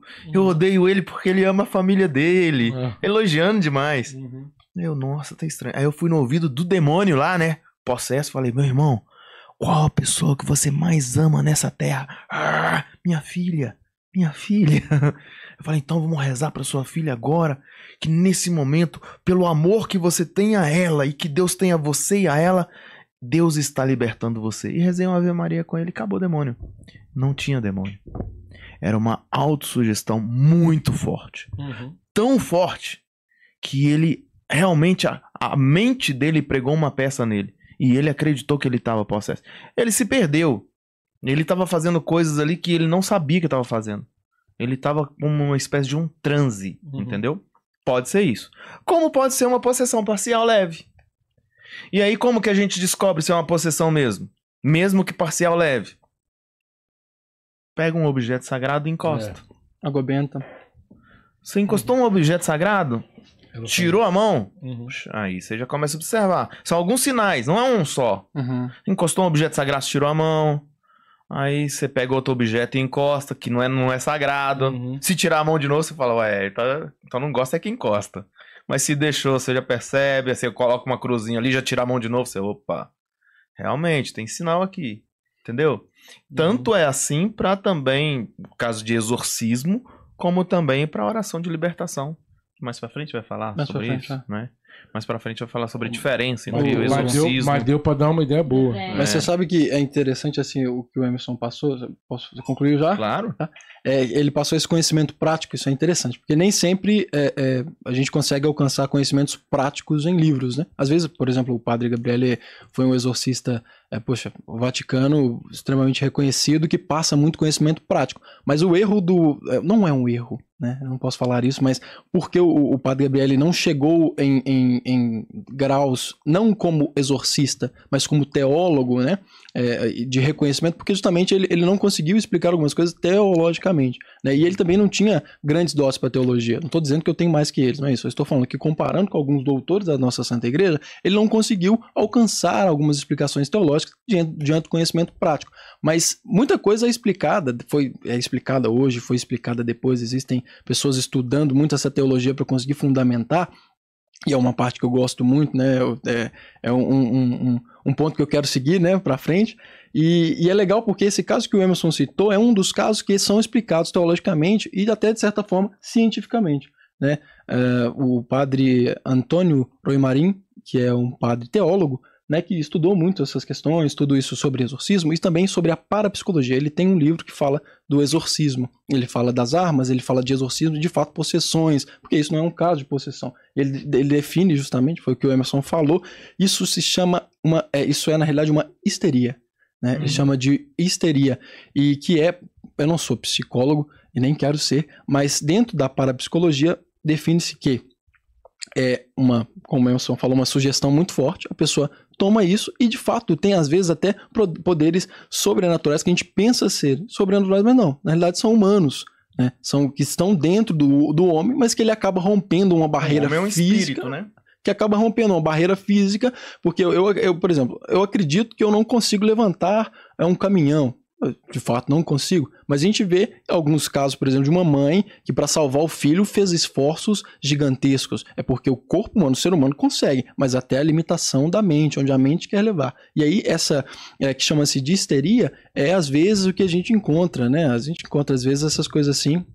Essas histerias que as pessoas às vezes confundem com manifestação, porque É. acha que tudo é demônio. E nem não necessariamente tudo é demônio. E aí são esses sinais que o Emerson citou, são importantes. Porque um- um- um- uma possessão, que não é, é- é- não, não é científico, não é científico, fala assim, possessão, é uma possessão, é uma possessão, é, é isso. O que define uma possessão como possessão é a ação do exorcismo. Que é exatamente o que o Emerson falou. Isso que eu estou dizendo é teologia, né, do Padre Royo. É, é que ele diz o seguinte: se o exorcismo funciona, é porque está possesso. Se o exorcismo não funciona, é porque não é possessão. Eles rezaram a, a cruz sagrada, a cruz sagrada é uma oração exorcista, né? E não funcionou, só piorava, piorava, piorava. Ou seja, não está surtindo o efeito que deveria. Não é uma possessão. Né? Uma possessão são um conjunto de pontos, um conjunto de fatos, como por exemplo, a pessoa tem. Como é que é a vida dessa pessoa? Como é que é o passado dessa pessoa? Como é que essa pessoa pensa? Como é que essa pessoa vive? Ela tem. Ela tá tendo. é, é, igual o Emerson falou, a gente chama isso de aversão a coisas sagradas, né? É, o estudo mais a fundo é aversão a coisas sagradas. Tá tendo aversão a coisas sagradas? Tá. Se tá, quais coisas? Em que momento? Tá falando umas bobagens? Mas que, que, que bobagem tá falando? Exatamente o que ele falou. Em que momento? E daí a gente vai definindo. E como que, que lida com esses problemas? Ou como que lida com essa histeria? né? Aí que tá. É com a- a- o controle psicológico, com a ajuda psicológica, que foi exatamente que, ó, vamos pensar em algo que te acalma, pensa em algo que, que te ajuda. É, aconteceu até um, um- uma historinha, né? Vai deixar o Emerson passar para o próximo tópico. A historinha eu estava servindo com a dona Hilda na época, e aí dentro do grupo de oração dela, Emerson, é, tinha uma moça e a gente tinha uma oração de cura, de libertação, então a moça começou. ah, gritava, gritava, chorava, gritava. Aí o povo já veio em cima dela, ela começou a ficar forte, ah, é possessão, é manifestação e tal. E daí, na época eu tava começando, eu ainda estou começando, mas eu era começando, começando mesmo, sabe? Ficava, Nossa, o que, que tá acontecendo? Eu acompanhava. E aí chegou o padre, o padre é parapsicólogo, ele olhou e falou: Isso não é uma possessão, isso é uma histeria. E fez alguns procedimentos para psicólogos. A pessoa acalmou, aquietou e ficou de boa. Porque a gente precisa tirar da nossa mente que tudo é ação do demônio. Porque a gente, às vezes, eu falo a gente porque eu, antes de, de, de completar os meus estudos, não completei, eu ainda te- quero estudar algumas coisas, não completei todos os estudos para vir. Eu fiz os estudos necessários, mas quero estudar além. Quando a gente estuda, a gente eu começo a entender, eu falo a gente porque eu também não entendi antes de estudar, que nem tudo é do demônio. E o demônio tem a força que nós damos para ele. Fala assim, tem poder? Tem. Mas nas palavras de São João Maria Vianney, é só o demônio. né? E a providência divina, isso aí tá no catecismo, é, catecismo 395. O Emerson tá com o catecismo aí depois se quiser pegar para ler, ou não, você que manda, meu irmão. Vamos lá. É, fala aqui sobre a providência divina. Que Deus só permite aquilo que a gente consegue lidar. Deus não nos dá uma cruz, uma luta maior que a gente não consiga superar. E aí a gente dá o poder que a gente quer para essa luta. A tentação tem poder até onde eu quero que ela tenha poder. né? E aí que tá, nem toda tentação é do demônio. Existem, eu falei isso no último podcast, tenho corte sobre isso. Nós temos três inimigos: o mundo, a carne e o demônio. E esses nossos três inimigos nos sugerem três tipos de tentações diferentes. A carne nos sugere tentações, a concupiscência da carne. né? Por exemplo, Onde você é tentado por você mesmo. por você mesmo. Eu, Henrique, é, eu tive, como eu testemunhei, usei droga, tudo. Às vezes a galera tá fumando maconha na rua, sobe um cheiro. Vem a vontade, às vezes em mim, de usar.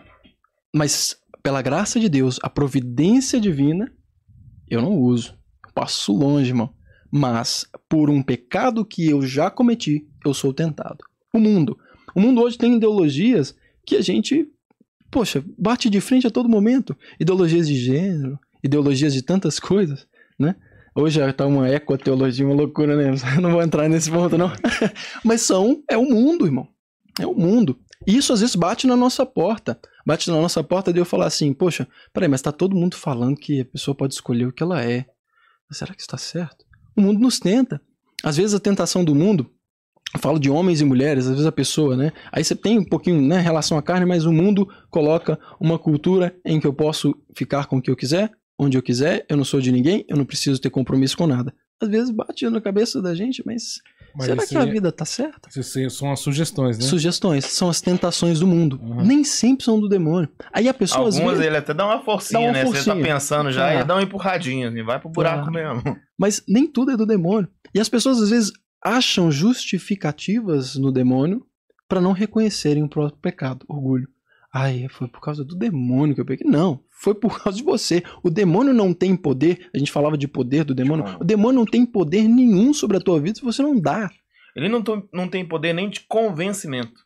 Ele não te convence. Uhum. Ele te apresenta. Ele joga a semente. Ele joga a semente. Não tem como convencer. É, o São João, São- São João da Cruz fala que ele é um cachorro bravo amarrado. né? É, se você Só vai morder se você passar a mão na boca dele. Isso. O mesmo padre, ah, o o padre Antônio Uruimari, ele fala das sete, dos sete pontos da tentação, a, a psicologia da tentação. Como que o demônio faz? Ah, o que ele fez com Adão e Eva.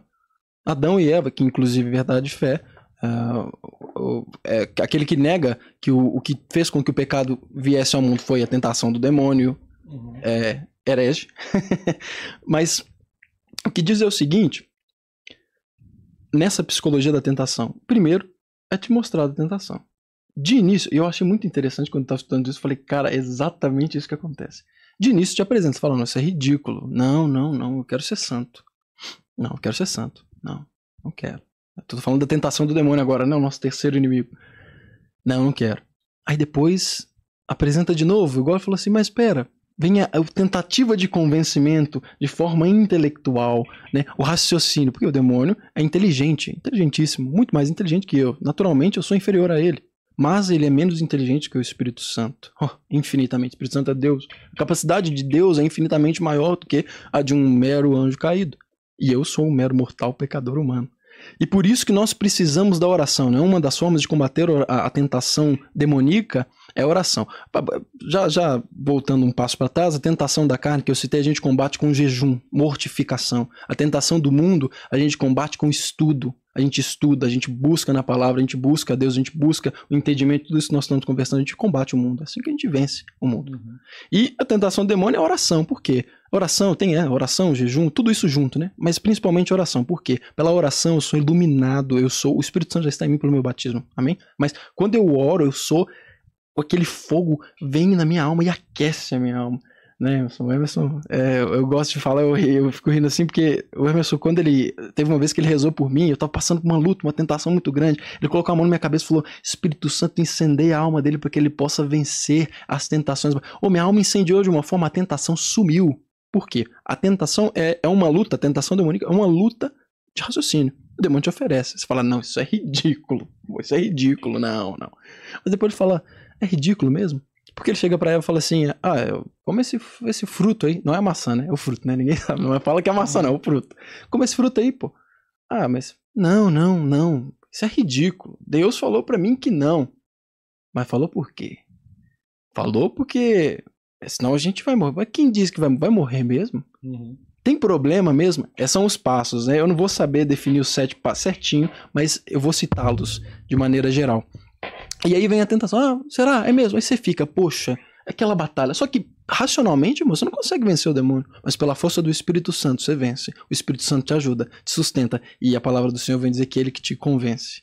Então ele te convence é. que aquilo é errado, e aí você não peca. Mas aí vamos pôr, a pessoa não tem vida de oração, vem a tentação demoníaca, tá sem rezar, passou uma semana sem rezar o texto, tá faltando aí uns pecados invenial pra cá, uns pecados invenial pra lá, e aí vem a sugestão do pecado mortal, a pessoa fala assim, ah, Será que eu acho que talvez não é tão problemático assim, né? Aí vem a sugestão. Aí vem a sugestão, tipo, ah, não é tão problemático. Eu confesso depois. Vem uma verdade embutida com mentiras. A verdade de que aquilo vai ser bom e se é errado, Deus é tão bom que ele te perdoa depois. É o abuso da misericórdia que as pessoas tanto fazem. E aí que vem o, o, o, próximo estágio, porque depois que você recebe essa sugestão, que você não conseguiu deixar, né, que você não conseguiu lutar e deixou que, as, que, que, evoluísse os estágios da tentação, vem essa sugestão, e aí é muito difícil, você precisa de uma graça muito eficaz, a gente chama isso de graça eficaz, né, dentro da, da linguagem teológica, graça eficaz, que te corta do pecado, que corta a tentação na hora, mas é uma graça eficaz, você precisa de, de, de fato de, de alguém rezando por você, ou algum fato muito específico, muito especial, para receber essa graça. Porque passou desse ponto, irmão, é muito difícil, porque a sua, o seu corpo, a sua carne, a sua alma não quer, mas a sua carne já foi convencida pelo demônio. Mas por que, que a sua alma não quer? Porque eu posso dizer por testemunho próprio, porque eu sou pecador, eu já vivi isso e já caí, tanto que me confesso. Né? A nossa vida é um caminhado para santidade, ainda não sou santo. Mas aí vem a sugestão. Aí você fala, a carne já perdeu. Mas a alma não, a alma não quer. Tanto que o coração dispara. Luta, é. O coração dispara. Aí a mão começa a tremer, o coração dispara. E você fala, não, poxa vida, eu, um exemplo muito claro disso. Às vezes, é, eu falo no meu caso, né? Antes de eu fazer a explicação, eu ficava muito nervoso, muito nervoso, cara. Eu era uma pessoa muito nervosa. E às vezes vinha a tentação, não, mas se você ficar nervoso, você, você depois. Não é nervoso de ficar com raiva, nervoso de cólera, de ira. Ira é pecado, né? Mortal né? Se irar e desrespeitar os pais, enfim, eu vivi isso um tempo na minha vida, Deus me ajudou. Aí vem aquela aquele aquele abafamento, o coração dispara, a mão treme e você fala: ah, "Mas não tem problema não. Tá de boa". E você comete. E depois você comete vem o último estágio da tentação, que é o remorso. Você fala: "Nossa", vem aquela tristeza, aquela depressão, e aquilo ainda é a tentação, né? Aquilo ainda é a tentação. Essa é a tentação do demônio. É, são, como eu disse, três, três tentações. Essa é tentação do demônio. As do mundo. E aí, como que, é que a gente vence essa tentação? Vida de oração. Vida de oração. Tem as ferramentas, né? As ferramentas. Confissão. Confissão, é, é, é, claro. Os sacramentos, a vida, quando eu falo vida de oração, são os sacramentos, né? Mas eu, eu dizia sobre a providência divina, eu acho que eu até me perdi na- na- falando sobre a providência divina, né? Mas eu vou deixar eles falar, senão eu não paro nunca. Não, é- Ah, não sei o que vocês querem falar, porque tinha um, tem um. Pode falar a pergunta. É, porque tem a pergunta que ficou pra trás aí do Daniel Matos também, que perguntou do, do Satanás. E o Satanás? Eu acredito que ele quer saber se Satanás é um demônio, se tem alguma diferença. Até é legal, Uhum. Então. é legal não, falar do, do Lúcifer também, por que que ele seria o chefe, sei lá, Uhum. entendeu? Então, todas as informações que nós temos a respeito são informações que foram retiradas de exorcismo, tá? É, o exorcismo em si, que é uma é um rito católico que é feito por um padre exorcista, não é qualquer padre que pode fazer, entendeu? Só um padre autorizado pelo bispo. E nesse rito de exorcismos, eu nunca vi um exorcismo em si. Eu já vi oração de libertação. Eu já vi diversas vezes o demônio manifestado em alguém. Uhum. Eu, eu já, já rezei por pessoas assim. Mas o ritual não. E no ritual, os padres, eles ordenam os demônios a trazer algumas respostas. E eles são obrigados a falar. Nome, né, por exemplo, quem tá? Nome e tal, isso aí. Uhum. Inclusive, nesse livro aqui vai falar sobre isso. Né, sobre os nomes dos demônios. E aí a gente tem uma ideia de que o Lúcifer é o maior, né? E segundo esse livro, não. Não é o maior. Ele seria o segundo. O maior é um demônio que realmente tem o nome de Satã. É em ordem natural, né? É, Satã, depois Lúcifer, depois Beuzebu, e depois vem outros ali, enfim. O que na verdade não é nem muito importante. E daí o nome dele? Eu não quero, não quero chamar ele. Não quero bater papo com ele, não quero conversar com ele. Então, é, o Satã, ele é o demônio maior lá no inferno. Né? O porquê a gente não sabe. A gente não sabe por que, que ele tem autoridade sobre os demais, não sabe. A gente sabe que existe uma hierarquia entre os demônios, mas não sabe por que, que um de hierarquia menor é obrigado a obedecer. É obrigado a obedecer por quê? Vai afligir um mal como se ele não tem um corpo? Então tem muita coisa que a gente não consegue entender. Mas a gente sabe que um demônio superior ordena sim. Inclusive, em alguns casos de exorcismo, tem um demônio dentro de um corpo de classe inferior. Ele quer sair porque o exorcismo está causando um mal a ele. E tem um demônio de é, superior obrigando ele a ficar. Então tem um, tem um problema grave ali. Porque tem um exorcista mandando sair. O demônio quer sair porque está causando muito mal a ele o exorcismo. Mas tem um demônio superior falando: não, você não vai sair, não, você vai ficar. E por que, que ele tem que obedecer? Não sabemos. O que sabemos é que ele é obrigado a obedecer. E ele tá lá. então existe isso. Né? Existe uma hierarquia. O maior seria o Satã. Depois tem é, o Lúcifer. Que na Bíblia também não fala esse nome. É, até aqui tá perguntando, ele, ele me perguntou, e o que, que a Bíblia fala sobre os demônios? Ela- na Bíblia não fala esse nome, já é o uma... nome de Lúcifer, não. Vai falar o nome da estrela da manhã, né? E luz é o portador da luz. Então vai, vai lembrar um pouco Luz, sobre isso aí e tal. Mas é, nos exorcismos, nos longos anos da igreja, sim, o nome Lúcifer apareceu diversas vezes no exorcismo. O que, que a Bíblia fala do demônio? Fala no princípio. A serpente, a antiga serpente, o demônio, Satanás, o sedutor do mundo inteiro. Então a Bíblia vem dizendo. Lá no início já era o demônio, a serpente. Serpente não é uma cobra, mas é silenciosa como uma cobra, Traíra. venenosa como uma cobra. E que se pica causa um mal muito grande. Né? Ou dragão, que já aí vem um pouco de mitologia. O que é dragão? Um ser enorme, que cospe fogo, furioso. Que se você tiver frente a frente com ele, não tem nada pode. Você não pode nada contra ele. A Bíblia vai dizer também que ele é como um leão que ruge em nosso redor, furioso com fome, buscando a quem devorar. Então são, são simbologias do demônio para dizer que ele é muito ruim mesmo. Uhum. A Bíblia vai dizer que Jesus exorcizou, expulsou o demônio. Em alguns casos, o demônio aparecia com, com, com doença, com enfermidade, e isso é real. Tem até uma história para contar depois, quando você quiser. Eu conto aqui uma história forte, recente aqui, de um demônio que trazia uma cegueira numa moça. E que quando foi embora também, a moça foi curada instantaneamente. Coisa de uma semana, hein? Coisa quentinha. Conta, conta isso. aliás. No Novo Testamento, você está falando aí de, de, de, de, de citações do demônio. Eu tive que anotar esse dado aqui, é um dado importantíssimo. Mais de 500 e, em torno de 511 vezes, no Novo Testamento é falado sobre É, ele demônio, expulsou, sobre possessão, porcos né? sobre o inferno. Essa, essa- esse tema de demonologia, tudo nós estamos falando, mais de 511 vezes no Novo Uhum. Testamento. Mas e, e essa questão que você pontuou aí do, de doença, né? Até para as pessoas tomarem cuidado, porque tem infelizmente, uma linha, uma corrente teológica que vai falar que até que os padres, alguns falam, né? Que, que, não- que não expulsava demônio, que eram só pessoas doentes. Ah, não. Mas isso aí é heresia. Não, mas acontece. É, não, eu entendi o que você quer dizer. Tem padre que É isso fala isso, falando. né? É, não, eu, eu sei, eu sei. E aí É, que na tá. verdade, É a linha tênue ali, né? Sei que... Vai pra dica que eu já falei muito, vai lá. Então, na verdade é o seguinte, existem as doenças psíquicas, físicas, simplesmente físicas, mas pode haver uma doença espiritual, que é o caso recente. É, sim. Ontem eu tive com um cara, velho, você tem que trazer ele aqui. Oi, cadê? Leandro Andrade. Anota o nome, Jair. Cara, você tem que trazer ele aqui. E o dia que você trouxer, eu vou vir, você não tá ali pra assistir o homem. É bruto. E eu tenho um ministério de cura e libertação. Mas muita coisa, muita coisa eu partilho com ele, porque pra mim ele é só, ele para mim é o maior ministro de libertação do Brasil hoje. Para mim é uma maior autoridade. Inclusive ele esteve pregando quinta-feira passada na Gospa. Na Gospa Mira aqui. É, havia uma história de uma moça que estava cega já há muito tempo. E o problema é que ela entrava em transes e mesmo cega começava a escrever. Olhando pra frente aqui, isso tem filmado, gente. Eu o vídeo. Escrevendo uma mensagem aqui, o demônio falando ali, em escrito e ela cega aqui. Escrevendo, cobrando de pessoas de pacto. Tem um monte de pergunta que tava pra fazer aqui, né? Como que o demônio entra na vida de alguém? É, o que fazer pra ficar livre de uma possessão? O que não fazer? Mas enfim, né? Depois se você lembrar de fazer essas perguntas, É, são boas, dá pra anota aí, anotar mano. aí. Anota aí. Não te dá pra conversar até amanhã. né? É, o caso dessa moça, ela era não batizada e que o pai ou a mãe, não sei, fez um, um trato com o diabo. Isso a gente chama de pacto.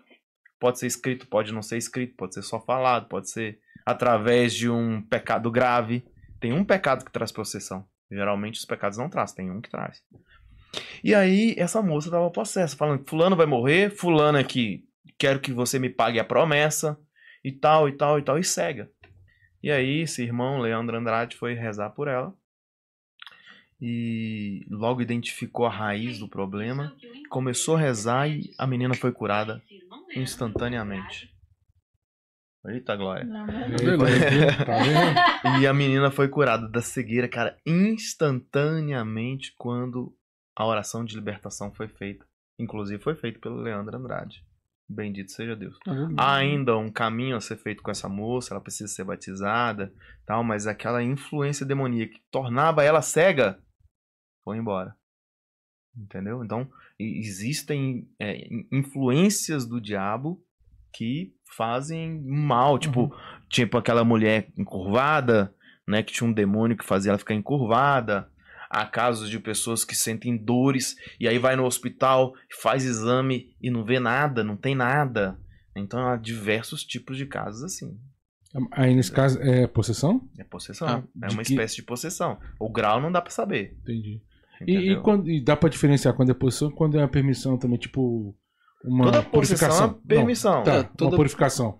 Aí é o de uma- seguinte, é você, falado, sendo... no- você falou o nome.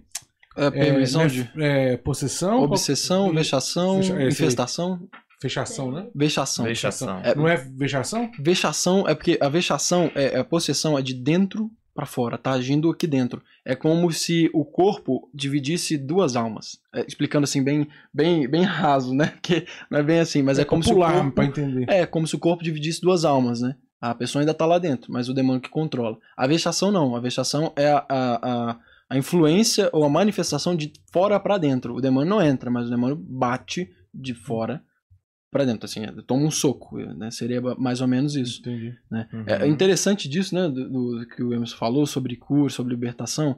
é, e voltando, alguns padres duvidam, alguns padres falam que não, até baseado em algumas A questões. teologia fora de- moderna aí, teologia da libertação, É. que é um... Dá os nomes. né? É, assim, eu, eu, eu entendo que é, no, no, no rito né, do exorcismo de 52, 1952, é, tem algumas declarações e, e- e traz de volta algumas declarações da igreja, da tradição da nossa igreja do século XVI, século XV século XVI, né? É, que é passado por muitos séculos. A gente precisa entender também, eu acho que é, é importante, é, que nem todo padre entende e nem todo padre é, acredita. Existe uma diferença. E tem padres que, pela Santa Igreja, pela tradição da Santa Igreja, eh, preferem não levar em conta um- uma possessão. Eu, eu, eu entendo, porque até inclusive o rito né, de 1952, que re- remete àquilo que foi escrito no século XV, século XVI, para que o padre duvide, não duvide do demônio, mas que ele questione, melhor dizendo, Uhum. até o último grau se é de fato uma possessão. Por quê? Porque se nós católicos começarmos a ver do demônio em tudo, falar que Uhum. tudo é possessão, aí aqueles que são céticos, aqueles que são da psicologia, que são dessa essa es- essas estudos aí, né, novos estudos aí, né, os neo-estudos aí de, de psicologia, de teologia, Essas várias correntes Exatamente. que fogem do, do magistério. a gente acaba dando razão pra eles. né? Entende? Porque se eu, se eu acho que tudo, tudo, tudo é demônio, um caso igual o Emerson contou desse, do grupo de oração dele que eu contei no- lá na Dona ah, fala assim, não, mas peraí, É, eu explico isso aí na discernir, parapsicologia. saber a gente tem que discernir. saber isso aí. Olha que interessante aqui no Catecismo da Igreja, duas coisas interessantíssimas. Primeiro, o livrai-nos do mal, do Pai Nosso que a gente reza. Uhum. E o Catecismo vem explicar. Neste pedido, o mal não é uma abstração, mas designa uma pessoa, Satanás, com S maiúsculo, o maligno, o anjo que se opõe a Deus, o diabo. É aquele que se atira no meio dos planos de Deus e de sua obra de salvação realizada em Cristo. Então, esse livrai-nos do mal que a gente reza no Pai Nosso, não é um mal dor de barriga, né? Não é um mal dor de cabeça, é mal com M maiúsculo, é um maligno, é o nome de alguém. Então, é- esse é o livrai-nos do mal. E falando sobre o exorcismo, aqui também tem algo interessante, ó. O exorcismo solene, chamado grande exorcismo, que é essa oração que só o padre pode fazer. Só o padre. Uhum. Eu posso fazer por mim, mas eu não posso fazer por você. Entendi. Uhum. Ela é uma oração, né? A gente acha em vários devocionários aí exorcismo, aí vem escrito assim, com letras lá um pouco menores, né? Esta oração só pode ser feita para outra, com intenção de expulsar o demônio por um padre autorizado, por um bispo ou um padre autorizado. Ordinário. Esse é o, é o exorcismo solene, né? É, só pode ser praticado por um sacerdote com permissão do bispo, conforme diz. Nele é necessário, nele é necessário proceder com prudência, olha que interessante. Observando estritamente as regras estabelecidas pela igreja. O exorcismo visa expulsar os demônios e livrar da influência demoníaca. E isso é pela autoridade espiritual que Jesus confiou à sua igreja. É bem diferente dos casos das doenças. Olha o que o catecismo fala. Sobretudo as psíquicas, cujo, nesse caso, o tratamento depende de ciências médicas. Uhum. Então a igreja diferencia. Então, se tem alguém duvidando, Uhum. eu sugiro que abra lá no parágrafo 1673. Serve para os seminaristas, né, para os missionários como eu, para os pregadores, para quem está assistindo, serve para todos nós. Porque aqui quem está falando é a Santa Igreja Católica Apostólica Romana através do catecismo. É. Que eu sugiro que todo católico deve ter. É porque se você tem esse conhecimento, se você escuta alguém falando até. Um, um É, às padre, vezes não é nem alguém- por mal do padre, É sabe? Ele foi ele teve. formado mal É. formado, Exatamente. entendeu? E- e- É, até, até pra você chegar com carinho e falar assim: "Ô, você falou Não. isso, mas olha aqui. No catecismo fala isso. Eu vou te tal." contar uma história. O meu pai estava fazendo um curso de teologia. Esses cursos de teologia. Aí a professora virou e falou: Não, porque o inferno não existe. É, o inferno não existe. Deus ama todo mundo. Aí ninguém vai pro inferno. Aí meu pai levantou a mão e falou: Mas se ninguém vai pro inferno, o que, que eu tô fazendo aqui?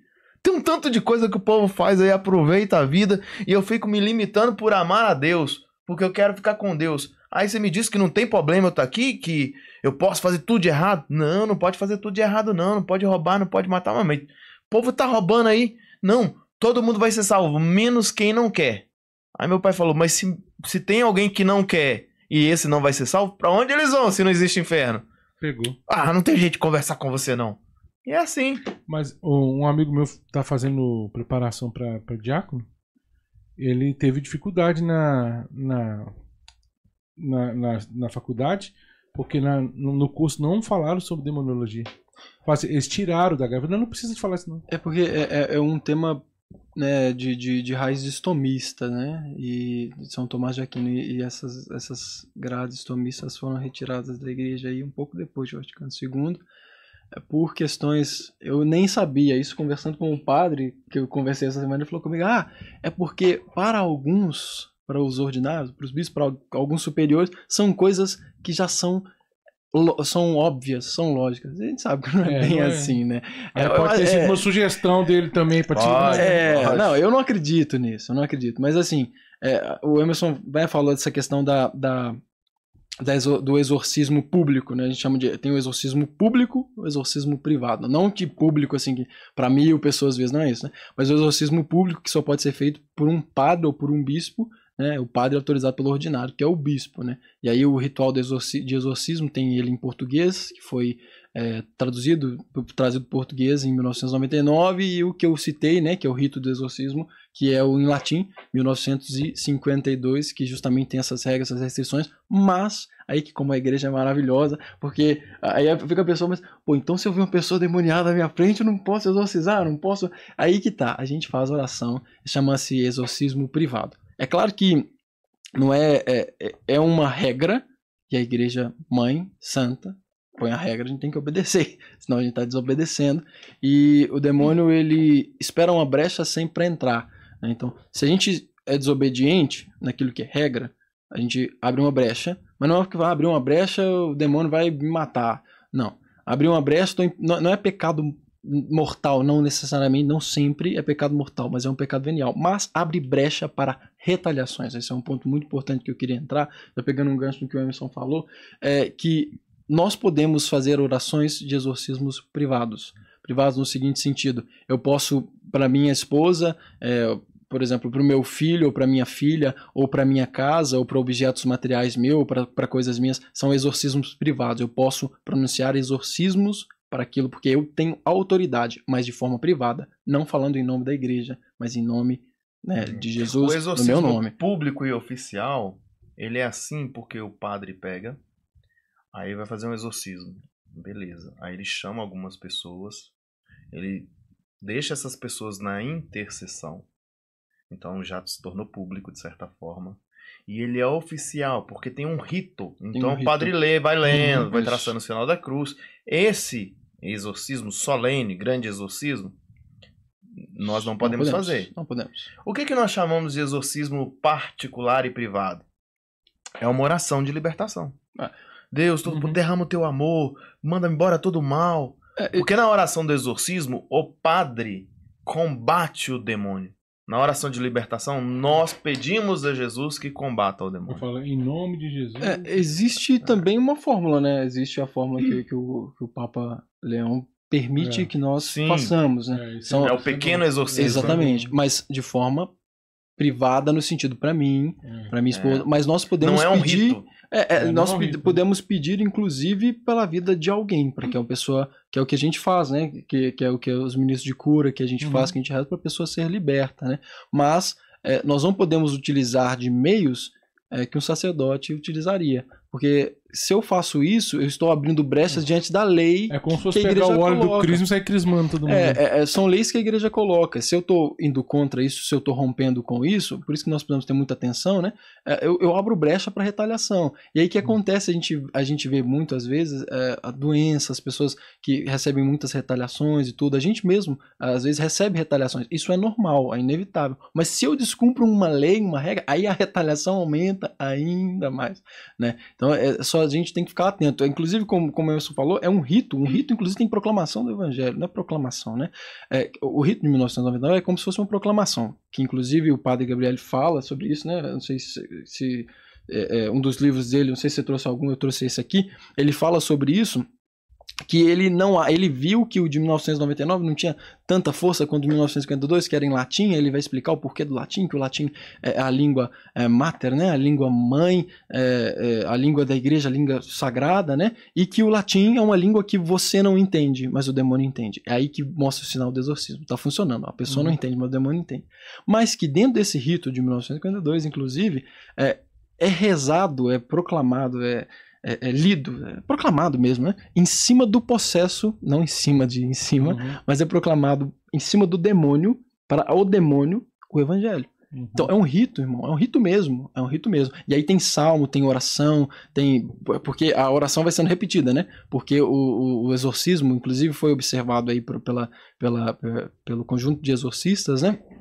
Eles observaram que depois de 1960 houve uma grande decaída na força desse exorcismo público, né? Foram as ideologias aí é, que foram surgindo dentro da igreja e tudo, e que às vezes o padre que fazia um exorcismo público, né, que a gente chama assim de exorcismo público, exorcismo solene, é, demorava dois dias fazer um exorcismo, começou a demorar dois meses, porque as coisas começaram a ficar tão complicadas que começaram a, de certa forma, perder essa solene, perder essa força. É, pela falta de fé, por tudo aquilo que estava acontecendo, começou a acontecer a teologia da libertação, todas essas ideologias. Mas é de fato um rito solene, e é, e é algo é, muito sério, muito sério mesmo. Teve uma pergunta que eu achei interessante. É, o bat... Ah, foi a Roberta de Abreu falou: o batismo impede a possessão? Não. É, É, na verdade, o que que acontece? O batismo, ele é um exorcismo. é tipo relembrar o batismo da pessoa, né? Não, o, o, bat- o ritual do batismo Ah, é um exorcismo. entendi. É, é um exorcismo. Só que o, Diferente, né? o exor... é, ele, ele expulsa o mal, por exemplo, porque você está no pecado original. Uhum. Oficialmente, se nós pegarmos o catecismo aqui e falar sobre o batismo, você vai ver lá que tem escrito lá que é ele é um exorcismo. Só que ele não é um exorcismo assim, ele não impede a ação do demônio. Essa moça, por exemplo, que não é batizada, quando ela for batizada, o embate vai ser um pouco maior ainda. Ela ainda está sobre influência, ela agora está enxergando, ela ainda está sob influência. Quando ela for batizada, o embate vai ser maior, porque por enquanto o demônio ainda está à vontade. Ela não é batizada. Que às vezes a gente fala assim: olha, todo mundo é filho de Deus. Aos que creram no seu nome, deu-lhes o poder de se tornarem filhos de Deus. São os batizados. Foi batizado? Bem-vindo, filho de Deus. Então, assim, mas depois de batizado, tem algumas coisas que podem atrair até mesmo uma possessão demoníaca. É, existe um pecado, dentre todos, que são as superstições. É, qualquer superstição. Horóscopo, por exemplo. Que é gravíssimo. E, e tem muito católico fazem que, que Uhum. acha, meu signo é de tal. Meu signo, minha cor da sorte hoje é vermelha. Uhum. E quanto mais você acredita que isso tem poder, que isso influencia na tua. Não, Jesus, eu não preciso do senhor, não. Porque eu já tenho aqui o meu horóscopo dizendo que hoje eu tô com sorte. Meu olho grego me protegendo. Meu olho grego tá me protegendo aqui. Eu não preciso do senhor. Hoje a força de proteção aqui tá no meu olho grego. Quando você transfere poder para alguma coisa que não é Jesus, ou seja, tem o poder de Jesus e tem os outros poderes. Os outros poderes são do mal. Se eu abro mão do poder de Jesus, com qual poder que eu estou me identificando? Entendeu? Então aí vem aqueles quando a pessoa coloca lá o defumador para queimar em casa, aquele incenso. Uhum. Se fosse só queimar, menos mal. Mas quando lê lá assim, esse incenso tem como objetivo trazer boas energias de libertação ou de uma graça. Você acreditou naquilo ali, já era, você já. Entendeu? Então, todas as vezes que você começa a pecar com a idolatria, com a superstição, você começa a acreditar em forças, em energias, em passes, em rituais que não são cristãs, né? falsas religiões, e aí você vai acreditando, se envolvendo naquilo. Ou invocação dos mortos. Conversar com alguém que já morreu. Entendeu? Quando começa a procurar essas práticas do espiritismo, aí você corre um risco grande de acabar com uma possessão. Feitiçaria, Seja ela né, feitiçaria, ou para fazer um mal, ou para fazer um bem. É, porque o, o, o grande dilema é esse aí, né? Você, mas lá, eu vou lá na. Lá só faz o bem. Só faz o bem. Exatamente, vou lá no terreiro só faz o bem. Não, mas quem diz que fazer o bem sempre é coisa boa? Né? O, o amor. Você vai no pior matador do mundo e fala mal da mãe dele. Ele te mata também. Porque ele ama. Uhum, Mas é um amor certo. Se ele amasse certo, ele não me matava. uhum. Ele saia matando um monte de gente. Então tem isso aí. O inimigo ele tolera fazer um bem em busca de um mal maior. Entendeu? O Ah. inimigo tolera fazer um bem agora. Você vai lá e pede uma cura. Eu já vi isso com um vizinho meu. Pediu uma cura da perna. Aí foi curado. O inimigo deu pra ele uma cura na perna. Mais pra frente ele ficou mal das duas pernas. Aí ele começou a buscar a Deus. O negócio pra ele foi pior ainda. Até que ele conseguiu a libertação. Hum. Conseguiu a libertação. Beleza. Aí, daí a pouco, daí a pouco, o inimigo foi tentando, ele voltou pro mundão e o trem. Aí desandou a vida dele todinha. É, O, o sentido da palavra exorcismo, né, no, no batismo, é é porque existem vários tipos, vários sentidos, né?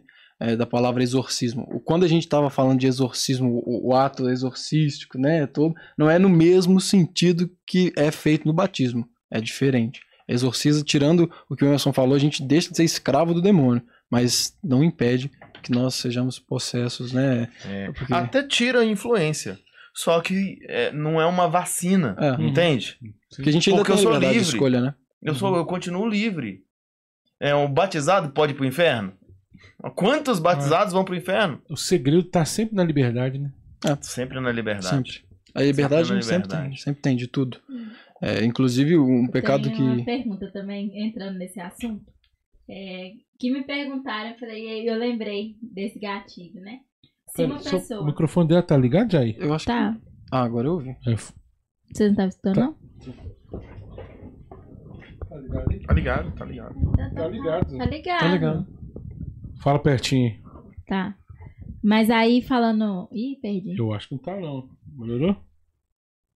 Pode falar, Barba. Perde não. Ih. Perdeu? Ah, Não, daqui agora a tá pouco Não, funcionando. volta. Tá funcionando? Tá?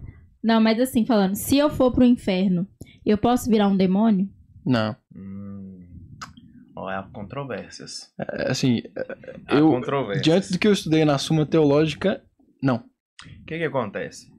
É, Frei Elias Vera ele vai dizer o seguinte, que há controvérsias entre os, os exorcistas. E há um embate muito grande quando se usa um termo chamado danado. O que, que é um termo? O que, que são os danados? Primeiro eu vou explicar, depois a gente entra nas controvérsias. O que, que são os danados? Os danados são almas de pessoas que se demonizaram, ou seja, foram para o inferno. Então ficam cruéis, ficam nervosos, ficam longe da presença de Deus, então vivem uma espécie. Ou vive o que o demônio vive também. Ele não se torna um anjo demônio, um anjo caído. Mas ele se torna um malvado ali, como, como um demônio. Aí vem a segunda pergunta: eles conseguem tentar alguém aqui? Assim como os, os anjos? Continuam com grandes é, dis- discussões aí no meio dos exorcistas. Uns vão dizer que sim, outros vão dizer que não. De tudo que eu estudei, eu tenho a minha opinião, né? Mas existem aí diversas é, vertentes, enfim. Então, E qual se é tornar, se tornar um, um demônio, não. Um demônio como um anjo caído, não. Uhum. Mas ele vai ser um danado. Por isso que tem que tomar esse cuidado, né? Mãe vira e fala, seu danadinho, seu danado. O que, que é um danado? Olha no dicionário o que, que é danado. Abre um dicionário aí agora e olha o que, que é um danado. É um enfurecido do inferno. Esse é, esse é o significado. E o que, que é um enfurecido do inferno? Uma alma que decaiu. Né? Eu acho que de alguma forma ele influencia. Se- Seria tipo o, o espírito de encosto? Ah, isso aí, encosto que o povo fala aí, são demônios mesmo. Qualquer São demônio, demônios. assim. É, assim, diante do que eu estudei também, né, colocando também a minha opinião, que não é minha, né, diante da Suma Teológica, que basicamente tudo que eu preparei, que eu, que eu li, assim, foi baseado nisso, no que São Tomás de Aquino fala, ele coloca que não, que o que é anjo é anjo, a nossa alma é a nossa alma, né, existe uma diferença, nós seremos, nós seremos, nós sofreremos, né, será um sofrimento eterno que não se acaba, mas o que morreu permanece morto e lá fica, né? Do inferno, é, do- né, não do lugar, mas a alma que foi condenada não, não volta, não volta, né? E porque a, a, a tentação, justamente, essa ação demoníaca é uma permissão de Deus, de Deus. E os demônios existem por permissão divina para fazer isso. As almas É, que estão lá Mas estão lá, lá. na- o, o Frei Eliasel, ele vai dizer o seguinte, é, que o, o danado, né, ele, ele não é um anjo caído. Uhum. E ele está exatamente no mesmo lugar que o demônio está. E ele influencia do mesmo jeito que o demônio influencia. Mas entre os exorcistas, eu repito, a questão do danado não é, não é, é discutido, não. Todo mundo, É, entre são os condenados eles sabem, são condenados. Uhum. A discussão é se influenciam ou não. Mas aí há muitos relatos e aí há, é uma discussão grande entre eles. Uhum. Muitos deles acreditam que sim e muitos deles acreditam que não. Mas sabendo que cada um, ele não é um demônio como os anjos caídos. Ele é uma alma de um homem ou de uma mulher que se diabolizou. Né? O que, que é diabo? que se afastou de Deus, que se É. dividiu com Deus, Vou- que não se sei se dá demonizou. pra fazer É. essa comparação, né, dos santos. Os santos são pessoas que se E aproximam. agem de como Deus. anjos hoje. É, Entende? Eles agem como anjos, assim como um anjo Intercede. intercede, É. o, o- santo também intercede. Assim como o anjo influencia, um santo É, também porque- influencia. Porque a santidade é se configurar a Deus, né? Ali. Assim como um anjo pode aparecer, um santo também pode. E existem aqui, eu Entendi. posso aplicar várias. Por exemplo, São José apareceu com Nossa Senhora lá na aparição de Fátima. Uhum. São Francisco de Assis apareceu, por exemplo, para Santo Antônio antes da morte de Santo Antônio. Né? Olha, eu vim aqui te buscar, meu filho. Então, houve isso, houve uma ação. Mas um, um santo não é um anjo. Uhum. Ele não é um É. anjo. Um anjo é um anjo. Sim. Um santo É, é, um acho, santo. acho que aí deu pra dar É, pra entender Você vê ali uma, a diferença. né? E uma vez que a alma ela tá no inferno, ela pode ir pro céu? Não. Nunca mais. Nunca mais. A, a escolha é aqui. Nós temos para conquistar o céu enquanto a gente vive. E é fácil pro inferno? É, facílimo. a Bíblia vai dizer que estreita é a porta que leva para o céu, e vasta e larga é a porta da condenação. Tem gente que vai dizer que é tão difícil ir para o inferno como é difícil ir para o céu. Porque a Bíblia fala diferente, que é mais fácil para o inferno do que para o céu. Né? Para o inferno é descer de banguela, né? para o céu, aí exige uma, É. uma luta um pouco maior, um... Mas Vem uma, mas eh, em cima dessa pergunta sua aí, tem uma coisa interessante. Como Deus salva quem nunca ouviu falar de Deus? Como que Deus salva um índio? Uhum. Como que Deus salva alguém que nunca ouviu falar? Gente, tá tudo aqui, ó. Por isso eu sou fã desse livro. Comprem esse livro. Deus imprime no coração do homem é, algumas coisas que são básicas. Se você chegar num índio, ele vai saber que matar é errado. Que pegar o que não é dele é errado. Então, são os ditames da consciência. Se você pesquisar aí agora também no YouTube, aí, professor Felipe Aquino, a respeito desse assunto, ele vai trazer isso também. Então é assim que Deus salva alguém que nunca ouviu falar de Deus. Então ele está na ignorância. Ele não vai pro inferno porque nunca ouviu falar de Deus. Então tem um, para cada pessoa Deus tem um peso e uma medida para um julgamento. Se você é mais informado, você é chamado a ver uma santidade mais de perto. Se você está totalmente desinformado, Deus vai avaliar ali dentro da sua informação o seu esforço para ser de Deus. Entendi. Então é assim, tá aqui no catecismo da Igreja Católica. Mas todo mundo só vai ser salvo por causa da Santa Missa, Uhum. por causa da Igreja Católica. Isso também tem mesmo o índio, que por um acaso possa vir a Por causa da igreja católica. por causa da Igreja Católica. É por isso que é por isso que fala que fora da igreja não há salvação. Então, por exemplo, os irmãos, Vão ser salvos também por causa da missa. o- os protestantes, Aham. como? A missa está sendo celebrada agora Por eles. por todo mundo, por mim, por Ah, você, tá. por eles, Mesmo eles não frequentando. mesmo eles não frequentando. Aí um purgatório vai ter que pegar, né? Não tem jeito, né? Aqui, a. É, também, né? Entendi.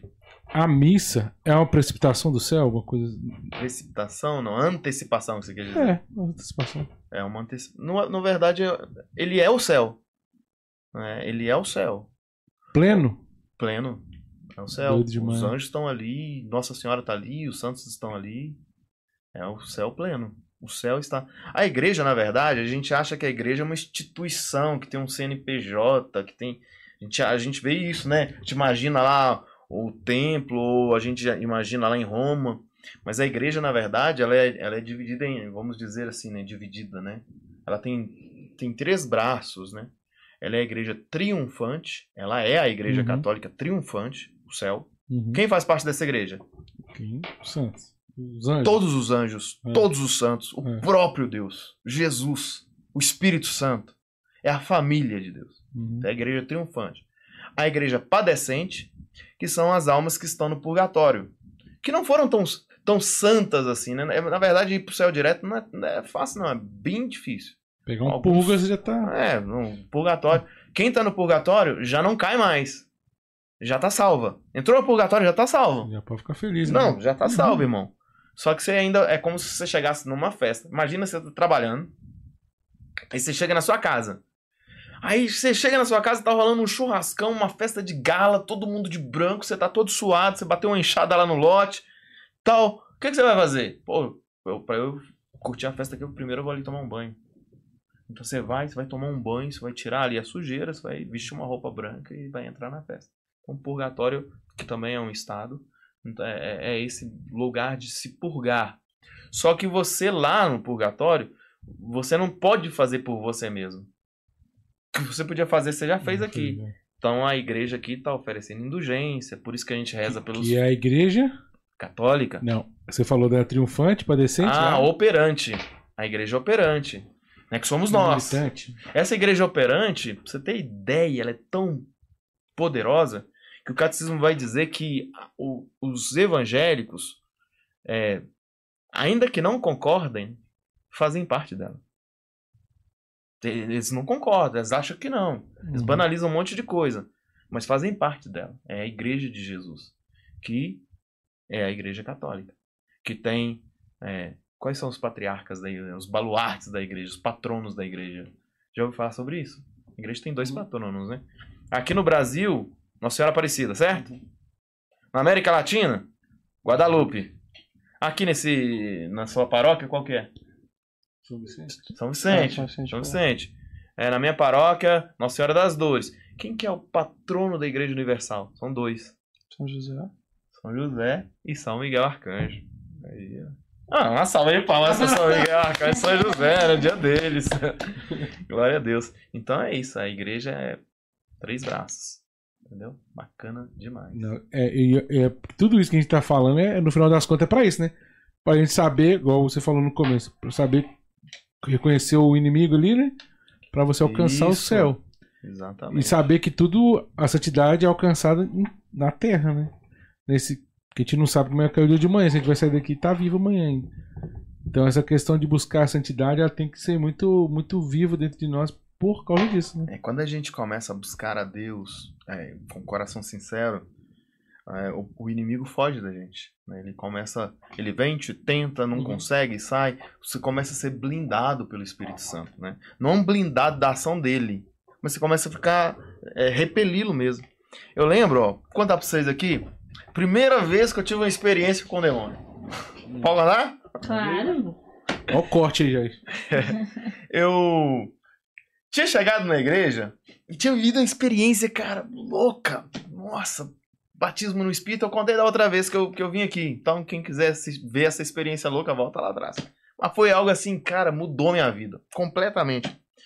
Aí eu queria ser de Deus, eu queria falar pra todo mundo de Deus, eu comecei a falar de Deus. Tinha uma turminha que ia pra, pra missa comigo, a gente ia a pé pra missa, a gente pegava o terço, ia rezando o terço na rua, em alta voz, Ave Maria, cheia de graça, Senhor com você, Santa Maria. E aquela turma começou a ganhar corpo, né? um povo que ia pra igreja, ia pra missa, ia pra missa no final de semana, quando tinha, né, durante a semana tinha tempo, juntava pra ir pra missa também.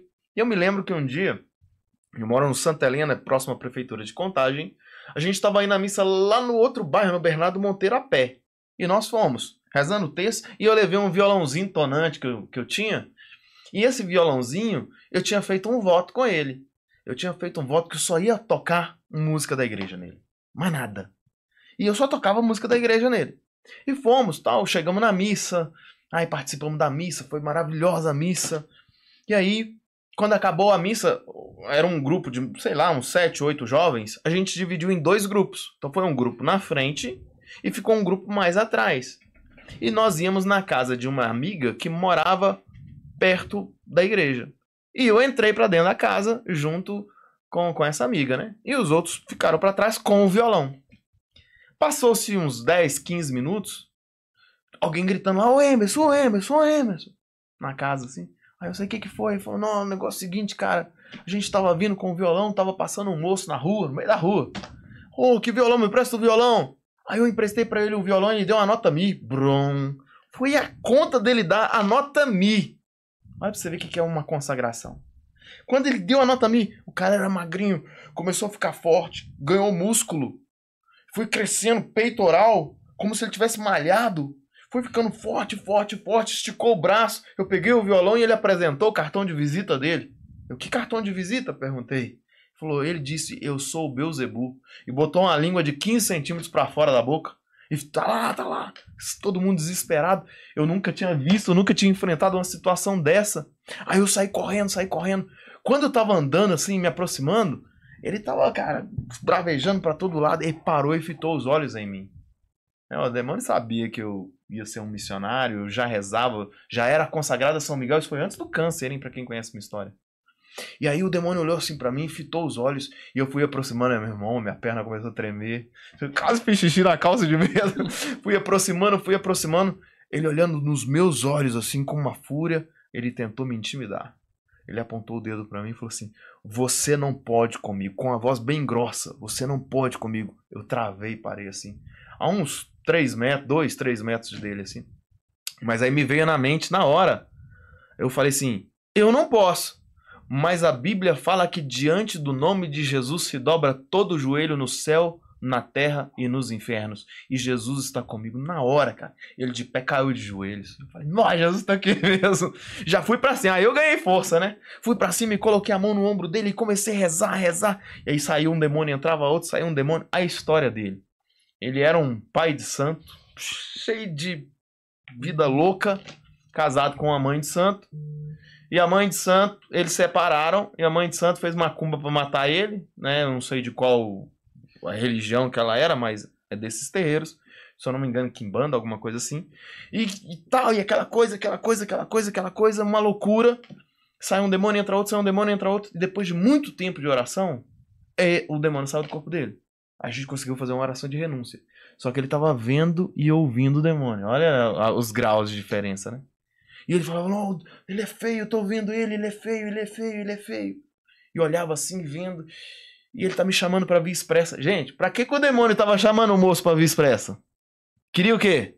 Fazer um carinho nele? Hum. Queria matar ele. E ele tava, eu tô vendo, ele tô vendo. E eu na hora sem saber o que fazer, mas aí eu lembrei de outra passagem bíblica que diz que Nossa Senhora é aquela que esmaga a cabeça da serpente. Eu lembro que eu estendi as mãos e falei assim: Ô oh, Nossa Senhora, se estivesse no corpo dele, é uma oração simples, né? De alguém que está começando a igreja.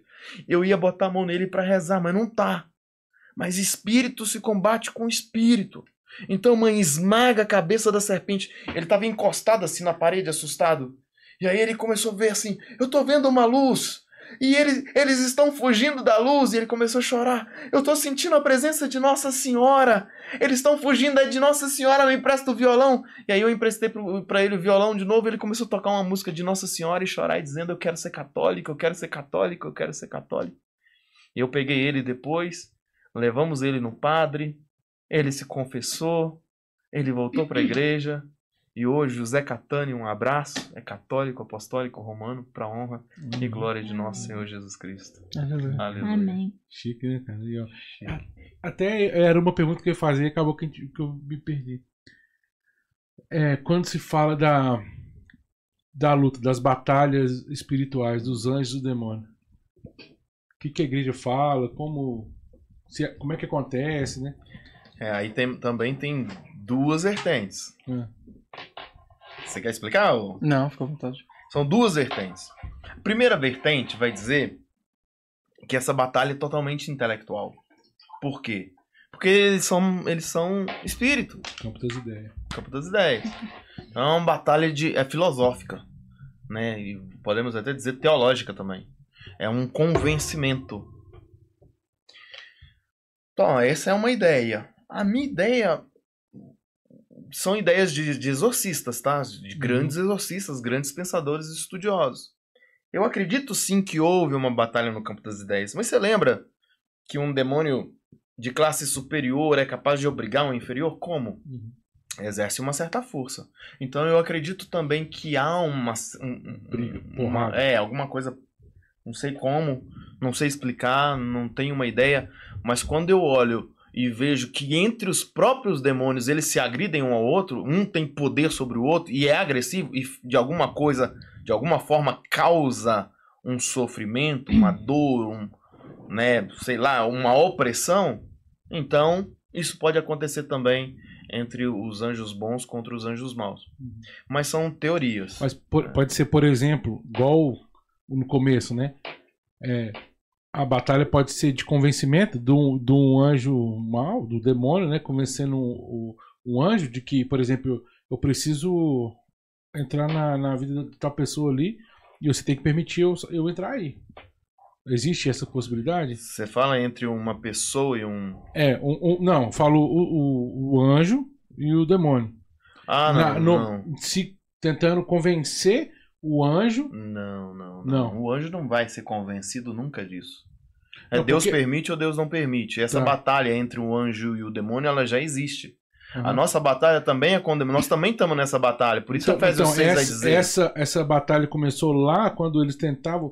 Pode-se dizer isso? Que era uma batalha quando um tentava convencer o outro ali? Sim, sim. Ali é- já era uma batalha. Ah, tá. O que, o que não se sabe é se houve uma batalha com espada Sim. e tal e tal. E aí vai ter uma, uma ala que vai dizer que sim, e vai ter uma ala que vai dizer que não, Entendi. que é tudo no campo das ideias.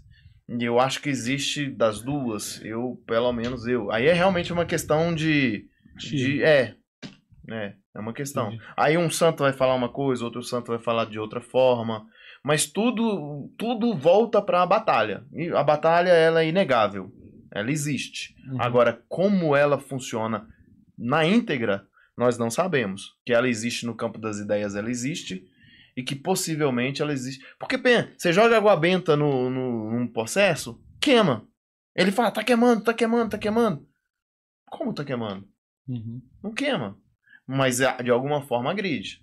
Como agride? Então, uns vão dizer que é simplesmente por fúria, outros vão dizer que realmente de alguma forma agride. Não dá pra saber ao certo. O que eu sei é que é uma luta, não é bonita, e só, só que já tem um lado vencedor, É, isso que é o lado do Arcanjo Miguel, é, né? Que é o nosso lado, amém, aleluia, que é o nosso lado, e estamos com a vitória é nossa. Só lutar pra não perder. Amém. Faz um patrocínio que tava É. passando batido aí. Vamos E, lá, quando vocês comem. é, vamos, vamos pensar aí um, um fechamento aí. Enquanto ela faz o patrocínio aí. E perguntas, né? Então, se É, a hora você tiver mais- mais alguma pergunta aí, Aproveitar aí. aproveita. Então, bora lá. Ótica Católica. Venda e conserto de óculos, armações localizados lá na Rua da Bahia, 637. O contato é 3213-2422. É, Rasa Advocacia. Civil, empresarial, trabalhista, fama- família, consumidor e previdenciário. O contato é 987839282. Rede Nova, um portal com várias imobiliárias credenciadas. www.novaredimóveis.com, o site lá da, da Rede Nova. Deleite de Minas, fabricação caseira de salgados, doces, biscoitos amanteigados e todo tipo de quitandeira. E é, o contato é 99267-2903. Essas quitandas gostosas que a gente tá comendo aqui hoje. Delícia. É, Cacá Violeiro, aulas de violão e viola. O contato é 999556458. RR Imóveis, imobiliária com venda e aluguel localizado na Rua Eneida, 1462, São Salvador. O contato é 34736184. E tem o Instagram, arroba Renato Rojas Imóveis. Evo Coaching, com formação em inteligência emocional. O número é 992930018 e viver com saúde, hidroginástica e pilates solo a preço popular. Tem também natação baby, infantil, adulto, hitbox, zumba e música. O telefone é 989087170, ali na General Clark. Novo Progresso. Você fechou? Fechou? Então. é, o horário aí já tá avançado.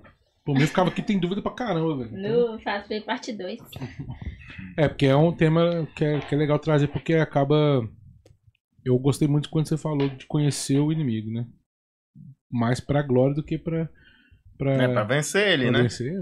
Pra vencer É. ele. Existe, é, dentro da teologia tomista, o que se fala em três tipos de santificação, né? Quando nós somos santos, nós fazemos parte dessa glória de Deus pela coroa da eterna glória, que Tomás de Aquino chama. Ele vem falar das auréolas, né? Que são as pequenas coroas, quando a gente vai pegar lá o latim, áureo, auréola, são pequenas coroas. Ele fala que existem três tipos de pequenas coroas que agregam dentro da nossa felicidade. Porque no céu a nossa felicidade, a nossa nosso prazer vai estar pautado na glória de Deus e essa é a alegria máxima, mas porque Deus é infinito, ele concede àqueles que combatem de forma verdadeira, firme e, e conseguem vencer esses três inimigos que a gente citou, é, que é a carne, o mundo, né? Mas vou falar em, em si do, do demônio, né? É, essas, essas auréolas. Aí Tomás vem dizer sobre a auréola das virgens, a auréola dos doutores e a dos mártires. Né? Vou descartar as duas primeiras, falar só do, dos doutores. Né? Que essa santificação por ser um doutor da igreja é justamente por conhecer contra aquilo que você luta. É vencer o inimigo pelo aquilo que você conhece. Né? Então é, é importante mesmo a gente conhecer para que a gente consiga vencer. Porque é, hoje o mundo tá existe uma terceira tipo de tentação que é a tentação de um poder maior, ordenado e coordenado com um poder maior. O marxismo, o feminismo, as ideologias, todas essas aí, as revoluções, são todas coordenadas por uma inteligência maior que a nossa. A gente sabe que tudo tende para a mesma coisa: o afastamento de Deus, a perdição e, infelizmente, o inferno. E a gente só vence essas ideologias, esse movimento demoníaco, né, dessa inteligência angelical demoníaca, né, que vem contra nós, é com conhecimento, é entendendo, conhecendo nosso inimigo, estudando é, teologia, buscando livros de teologia, pautando daquilo que o magistério, que a tradição da igreja, que fala, tudo que, que a igreja nos dá ótimo embasamento, para que a gente vença, consiga chegar nessa, nessa glória de Deus e quem sabe ser doutor da igreja, né? É um sonho, né? É, eu acho que até para não ficar caindo em, em esse lado, né? Que você quer justificar os seus erros. Sim, sim. Porque acaba que você, se você quiser, você consegue justificar claro. os seus erros. É possível. E, e, e fugir do, da verdade, né? Então a verdade está sendo aí revelada para certificar mesmo. Sim. Assim, para finalizar, né? O Emerson também vai finalizar, eu acredito. É um ponto que eu acho que é importante, né? Diante de todas essas essas ações ordinárias ou extraordinárias do demônio né, na vida de cada um de nós, porque acontece, isso é real no mundo. É um ponto importantíssimo que vem trazer aí o padre é, Rui Marim, que uma das grandes armas contra o demônio, principalmente contra uma ação extraordinária específica, que é a vexação, né, que são essas batalhas, essas dores, uhum. esses aprisionamentos até financeiros. Né? A vexação é, é um feitiço que é lançado, um, algo que é feito que aprisiona o financeiro, físico, espiritual, sentimental.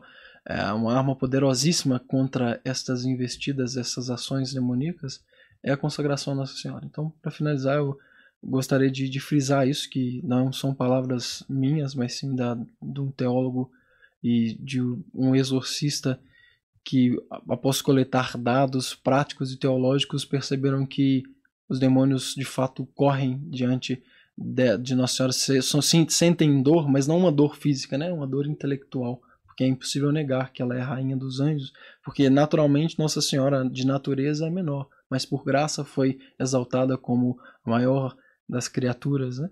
acima de todos os anjos, acima de todos os santos, acima, acima de todos. de São Miguel. Então isso dói muito nos demônios. E a partir do momento que a nossa consagração, nós damos tudo a ela. Eu não tenho nada, é tudo dela. O demônio não tem mais poder de tocar naquilo que é dela, que é, é meu, mas é dela. Então a consagração é uma arma poderosa. Então eu finalizo a minha parte dizendo que é, diante de tudo isso que nós conversamos, independente de, de opiniões, independente de tudo é, que um exorcista põe, que um exorcista não coloca, é, ou teologicamente, a consagração a Nossa Senhora é capaz de nos sustentar, de nos ajudar, de nos defender dos males da alma. Na oração que nós fazemos na, nessa quaresma de São Miguel, que está finalizando, né? Uhum. É, além da, da oração que foi instituída aí por, pelo Papa Leão XIII, é, São Miguel Arcanjo defendendo o combate, a gente pede que São Miguel Arcanjo possa nos defender né, e ser a nós o auxílio nos últimos momentos da vida e nos defender dos males, dos perigos da alma, para que nós não pereçamos é, no, e consigamos chegar ao supremo juízo, não pereçamos. Então, é, dessa maneira, para que nós não pereçamos, assim como pedimos na oração de São Miguel Arcanjo, que nós possamos nos consagrar a Nossa Senhora para que isso seja possível. E a São Miguel também, é claro, nos consagrarmos a São Miguel. Né? A nossa quaresma a gente pede, faz essa uhum. consagração, mas principalmente a Nossa Senhora dando tudo que nós temos bens, méritos, forças, virtudes, dons, tudo nas mãos dela, como deixa bem claro São Luís Maria Guilhão de Montfort, para que o demônio não tenha o poder de alcançar aquilo Até a que... nossa oração é dela. É. Ele não tem poder de alcançar quando nós é. somos consagrados, é dela. Olá, Muito bem. Manda seu recado pra galera. então, assim, é, o, primeiro, o demônio existe, ele está organizado, nós não podemos subestimá-lo e nem superestimá-lo. Não podemos, ah, tudo é o demônio, ah, minha cabeça doeu, é o demônio. Deu nuvem negra hoje na hora de ir pra missa. Não, é o demônio que não quer. Então a gente não pode su é, superestimá-lo, achar que tudo é ele. Mas também não podemos fingir que ele não existe, né? Ele tá aí e ele tem um objetivo, ele é firme no objetivo dele. Só que nós temos armas muito fortes, né? Então assim, ah, Emerson, eu acho que eu tô ali, é, tem alguma coisa estranha comigo, tal, tal, tal. Igreja, é confissão, missa. Você quer ser livre do mal? Confissão, missa, eucaristia, rosário, leitura da Bíblia, grupo de oração, né? Se apegar muito com Nossa Senhora, como o nosso querido amado profeta disse. Então, assim, colar com Deus, estar com Deus, viver com Deus. Não há mal, não há noite que resista à luz do dia. Não há noite, não há treva que resista à luz de Deus. Então aproxime-se de Deus. Agora, talvez, para algumas pessoas, pode até falar: não, eu- queria saber se eu estou sob influência. Irmão, vá para influência para Deus, independente de qualquer problema, se é, se não é o demônio. Se você for para Deus, tá tudo resolvido. Né? Então, eu, quero dizer isso, deixar essa palavra. Procure uma igreja, procure um padre, se confessa. Se tem mais de um ano que não se confessou, já tá tudo errado. Porque para ser católico a gente tem que confessar no mínimo uma vez por ano. Então, assim, é o retorno para Deus. Essa é a maior mensagem de todas. Para que nós possamos ser vencedores nessa batalha contra esse inimigo que é forte, sim. Tem um certo poder, sim. Mas é infinitamente menor que o poder do nosso anjo da guarda que está conosco o tempo inteiro para Amém. nos Amém. proteger. também. E eu acho que essa, essa questão do anjo da guarda é uma coisa importante mesmo de falar. Que às vezes a gente apela só pra Deus, né? Que, não- que tá certo, né? Deus, é Jesus, é Nossa Senhora. E às vezes o anjo da guarda fica ali, né? Só esperando. E eu, e eu, Ele é real, cara. e tanto eu? que me, o- me pede ajuda aqui, pelo amor de Deus. O grídio lá que eu comentei Aham. é o anjo da guarda de Dom Bosco. Uhum. Assim como o Padre Pio. Imagina, Padre Pio recebia carta de todo mundo. Francês, em francês. Ele recebeu carta em inglês. Recebeu carta em várias línguas do mundo inteiro. Como que ele fazia para ler essas, essas cartas? Você já ouviu falar a respeito? Do Padre Pio? É. Sim. Como que ele sabia? O anjo da guarda traduzia pra ele. Traduzia pra ele, cara. Não, tinha uma fila de anjo da guarda. Eu falei você não tá vendo esse tanto de anjo da guarda aqui me pedindo a intercessão? Cara, tem uma história bonita que quando o padre, o, o padre, o recém-ordenado padre Carol Wojtyla chegou até Padre Pio, Padre Pio fitou os olhos nele, era um padre novinho e já falou: "Anjinho, a esse não podemos dizer não". Falou com o anjo da guarda dele: "Anjinho, a esse não podemos dizer não, porque ele vai ser papa. Hum. E vai ser um bom papa". A história conta que depois o, o padre Carol Wojtyla se tornou bispo, bispo auxiliar. Ele não era nem bispo titular, nem arcebispo, bispo auxiliar. E aí uma amiga dele, do Carol Wojtyla, é, ficou com câncer. Aí ele foi escrever uma carta pro Padre Pio. Quando a carta chegou, no dia 22, eu não me lembro se é do mês de maio, tá? O Padre Pio recebeu a carta e disse de novo, Anjinho, eu disse, a esse não podemos dizer não. E foi rezar. Tempos depois, Padre Pio recebeu uma carta. De um dia depois, foi escrita um dia depois que ele recebeu a carta, Uhum. dizendo que o câncer havia desaparecido. Então, assim, essa intervenção dos santos com os anjos da guarda, coisa mais linda do mundo, Não, E Então- ele tinha essa relação com o anjo da guarda dele, né? Teve fortíssima. aquela situação que ele apanhou, apa- apanhou, apanhou do demônio.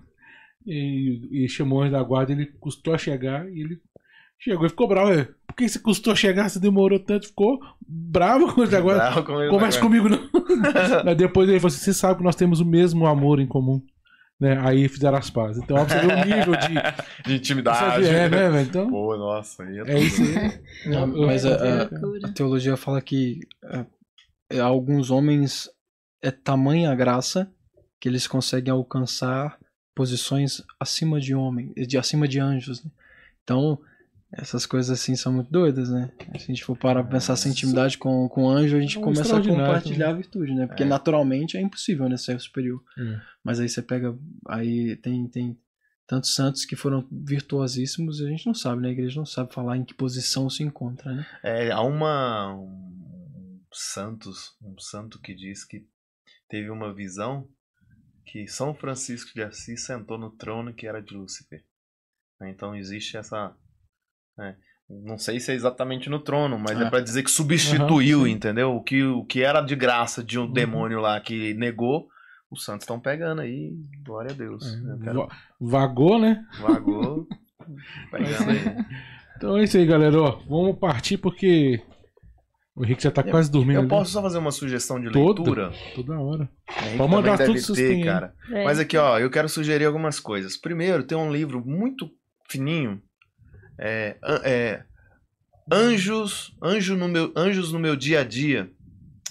Do da canção nova do Monsenhor Jonas Abib. Possivelmente vai estar escrito Padre Jonas Abib, que é um livro antigo. Vale a pena demais. Anjos no meu dia a dia.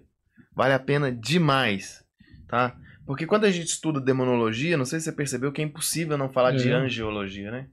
Que a gente começa a entender melhor a questão dos anjos. Depois tem um livro, Se Ensina ou Não. Esse é tudo. É top. E é Procura. pequenininho também. né? Também, fácil de ler, muito forte. Eu sugiro que todos os católicos que tiverem um pouquinho de dúvida sobre contaminação, como ficar livre do mal, Uhum. comprem esse livro. E só depois vai começar a partir para esses outros aqui. Né? Esse aqui eu acho fantástico. Ó, o Anticristo, quem é e como ele age, do Frei Elias Vela. Fantástico, muito bom. Tem o Leão que ruge ao longo do caminho. E tem esse aqui, que é o Tratado de Demonologia. Também é uma sugestão boa de leitura. O Anticristo, aqui o que eu Isso também tem. mostra esse aqui. Frei Elias Vela. É, cura do mal, libertação do maligno, tem esse também. E esse aqui, qual que é? Esse é a Suma também. Ah, é o mesmo que eu trouxe. Esse aqui é o Diabo e o Exorcismo. Muito bom. Esse aqui, esse aqui é meio, meio tenso. Esse aqui eu não recomendo, não. Acho É que mesmo? precisa. É, Se é meio precisa tenso, depois é, você me empresta. eu não tenho esse, não. Eu gosto de emoções. o anticristo, quem é e como ele age. Né, O leão que ruge ao longo do caminho, nossa, eu vou até tentar comprar ele de novo, que eu emprestei, ele foi e não voltou. Mas é um livro fantástico, muito bom. Tem ele aqui dentro. Esse. É mesmo? Já eu leu tiver, Eu te ele? mando. Se eu tiver, eu te mando. Você já leu ele todo? Não, eu tenho Oh, leia 20 ele, leia, você vai pirar. Ele pra mim é um dos melhores, cara. Tá na fila, tá Nossa, na fila. Bota na fila. Top demais. Pois é, eu, eu, o Emerson falou só de bons livros. Esse aí eu não, não indico, não. Esse aí eu não indico, não. Mas o Emerson falou de, de, de bons livros. É porque, eu, vou explicar porque eu não indico. É, são relatos, muitos relatos, e, e a pessoa precisa estar espiritualmente preparada para ler. Senão pode gerar aí até um peso, assim. É, Não é que ele tá errado, não. é não, não, não, não. É um ótimo livro, mas é, eu É acho forte, que é forte, é forte, é forte. eu acho que precisa ter um- uma maturidade, assim, uma vida de oração. Mas eu queria recomendar só um. Na realidade, o Emerson falou de todos esses que são ótimos livros, mas eu queria falar que eu falei de consagração à Nossa Senhora, né? É, aí. não tô falando do tratado, esse não é o tratado, mas é o segredo admirável do, do Santíssimo Rosário de São Luís Maria Guilhão de Montfort. Ele fala um pouco de, do poder do, do Rosário sobre a nossa vida, sobre essa questão da providência e como Nossa Senhora é, é importante na luta contra o demônio, na luta contra a carne, na luta contra o mundo, como as graças provindas da oração do Santo Rosário esmagam de fato a cabeça do demônio. Então, diante de todo esse tema, segredo admirável do Santíssimo Rosário. E aí também já pode encabeçar também, procura o tratado da Ah, claro, verdadeira devoção claro, à Santíssima claro. Virgem Maria. Ah, o Freio, que, que tá aqui com a gente também, né? Ele tá viajando, então por isso que ele não tá conseguindo vir, mas ele tá, é parceiro nosso, ele faz parte do projeto. Ele faz a consagração também. Ele ministra a consagração para quem. Pois quiser é, fazer, procura, O curso do aqui, Padre ó. Paulo é grátis. Aí, Padre Paulo também. Aqui, é bom ir nesses, nos lugares confiáveis aí, né? Sim, muito top. Muito top. Fechou? Quer falar uma coisa, Fechou. Babi? Não, eu quero falar mais um negócio. Manda bronca, velho. Ó, que existem alguns sintomas que você consegue perceber que você tá meio assim, contaminado. Aquela pessoa que vai na igreja, toda vez que vai na igreja, sente dor de cabeça. Só, cheguei, só chegar na igreja dá uma dor de cabeça. Nem gosta de ir na igreja porque chega na igreja e passa mal. Pode ir procurar um padre, se confessar. Aquela pessoa que chega na igreja bem e começa. E pode lembrar aí, que você chega na igreja, começa a abrir boca, abre boca a missa inteira, sai da missa e não abre mais a boca. Também é, pode ser um, um sinal de contaminação. Peso nos ombros, pressão na nuca, náusea em momento de oração. Então, se tem esses sintomas, procura um padre, se confessa, procura um grupo de oração. Não tem nada ainda de possessão, não é isso. Mas é uma intervenção que já está te influenciando, já está um pouquinho acima da tentação para tentar te tirar de Deus, com distração, com sono, com né, dor para não ir na igreja, para te incomodar para você não rezar. Então já faz uma oração de renúncia. Depois se tiver jeito até né, de colocar um link aí de uma oração de renúncia pra galera rezar, acho que vale a pena. Dá, dá, Jair. Põe na. É bom. Você passa e a gente põe na descrição do vídeo. Beleza. Né, um Jair? link de oração de renúncia aí pra você rezar e procurar um grupo de oração. Pra quem é daqui de perto, vai no Maranata ali, que é lá o grupo Fogo Desce, é. coordenador Coordenador de lá, homem de Deus demais da Cara é bom lá, aleluia. né? Não, cara, eu Cara sou é fã bom. lá. Sou fã Junta ele a mãe, nossa. Nossa, minha madrinha, a mãe dele, sabia disso? Sabia não. É, Sabia não. Um top dia, demais. um Pra quem dia- não sabe, o coordenador é ele, viu, gente? Um dia eu fui pregar numa. Não vou falar o lugar não, mas fui pregar aí uma vigília de Pentecostes. Aí o irmão não me conhecia, né? Aí ele chegou pra mim e falou assim: é, Nó, ele não me conhecia, mas não sabia que eu era tão jovem. E aí, mas eu sabia quem eu era. Aí quando ele chegou pra mim, antes da pregação, pregação é 3 horas da manhã, chega lá 12 e pouco, 12 e meia. Nossa, passei umas batalhas e tal, cheguei lá em oração, irmão. Em oração e buscando de Deus a graça, foi muito bom. Louvado seja Deus, mas aí o irmão chegou pra mim e falou assim: Não, me falaram que o pregador que vai pregar agora não é muito bom, não. Vale muito, não. Falei, irmão, te falaram certo. Eu tô falando isso porque vocês brincaram assim. Mas eu falei ele, eu falei, irmão, te falaram certo. Que bom é Deus. Então, eu sou bom não. É, O grupo é bom porque Deus é bom, né? A gente luta. Mas é bom, ele é bom. A verdade é que é bom. Amém, amém. Pela Graças a graça, Deus, né? É pela Pela graça. graça, né? É, pela graça. Amém, amém, Não amém. devia ficar metido, não. É pela graça. Deus vai sustentar. Glória a Deus. Mas então é isso aí, galera. Quer falar alguma coisa? Não, muito obrigada. Obrigada a ti pelo mais um convite estar aqui. Mais uma Beber água, formação né? Mais uma gravada pra formação. galera quem quiser ir compartilhar esse link. É uma formação aqui, velho. Então, eu quero depois fazer mais, trazer mais esse tipo de conteúdo, assim, que eu acho Bom. que é legal. É, né? Pra, organizar aí. mais formativo, assim, nesse, nessa troca de ideia, assim, eu acho legal. Top, top, top. Fechou? Fechou. Eu preciso de vocês aí. Amém. Então é isso aí. É, agradecer a galera que participou aí, que mandou pergunta, mandou sugestão aí e tal. A galera que vai compartilhar também, muito obrigado. Agradecer o Jair na técnica também. Tá lá, quase dormindo, acho. Nossa, tá, tá tipo eu, então. Tá, não, tá acordadaço. Aceso ali. Agradecer. ah, fazendo corte, já tem corte no, no, no Instagram. É, agradecer o Emerson mais uma vez, Obrigado, obrigado. Vocês já são de casa, né? O, o Henrique também já é parceiro de casa. Então fica à vontade para voltar quando vocês quiserem, quando vocês tiverem qualquer sugestão aí na cabeça, eu quero falar tal coisa. vou- Você já, você já tem o, Leandro, Leandro, Leandro Andrade. Tem que vir, cara. então já pode Bruto. preparar aí que, que é. Eu não conheço. Ele passou o contato irmão. dele. É- bom Então é isso aí. Então agradecer vocês, pedir pra todo mundo que estiver assistindo e quem for assistir depois também, reze pelo, pelo chamado, pelo ministério deles também, pela missão de cada um, Amém. do projeto aqui também, do nosso azeite, pra gente continuar firme e forte. E que quinta-feira tem mais, né, Jair?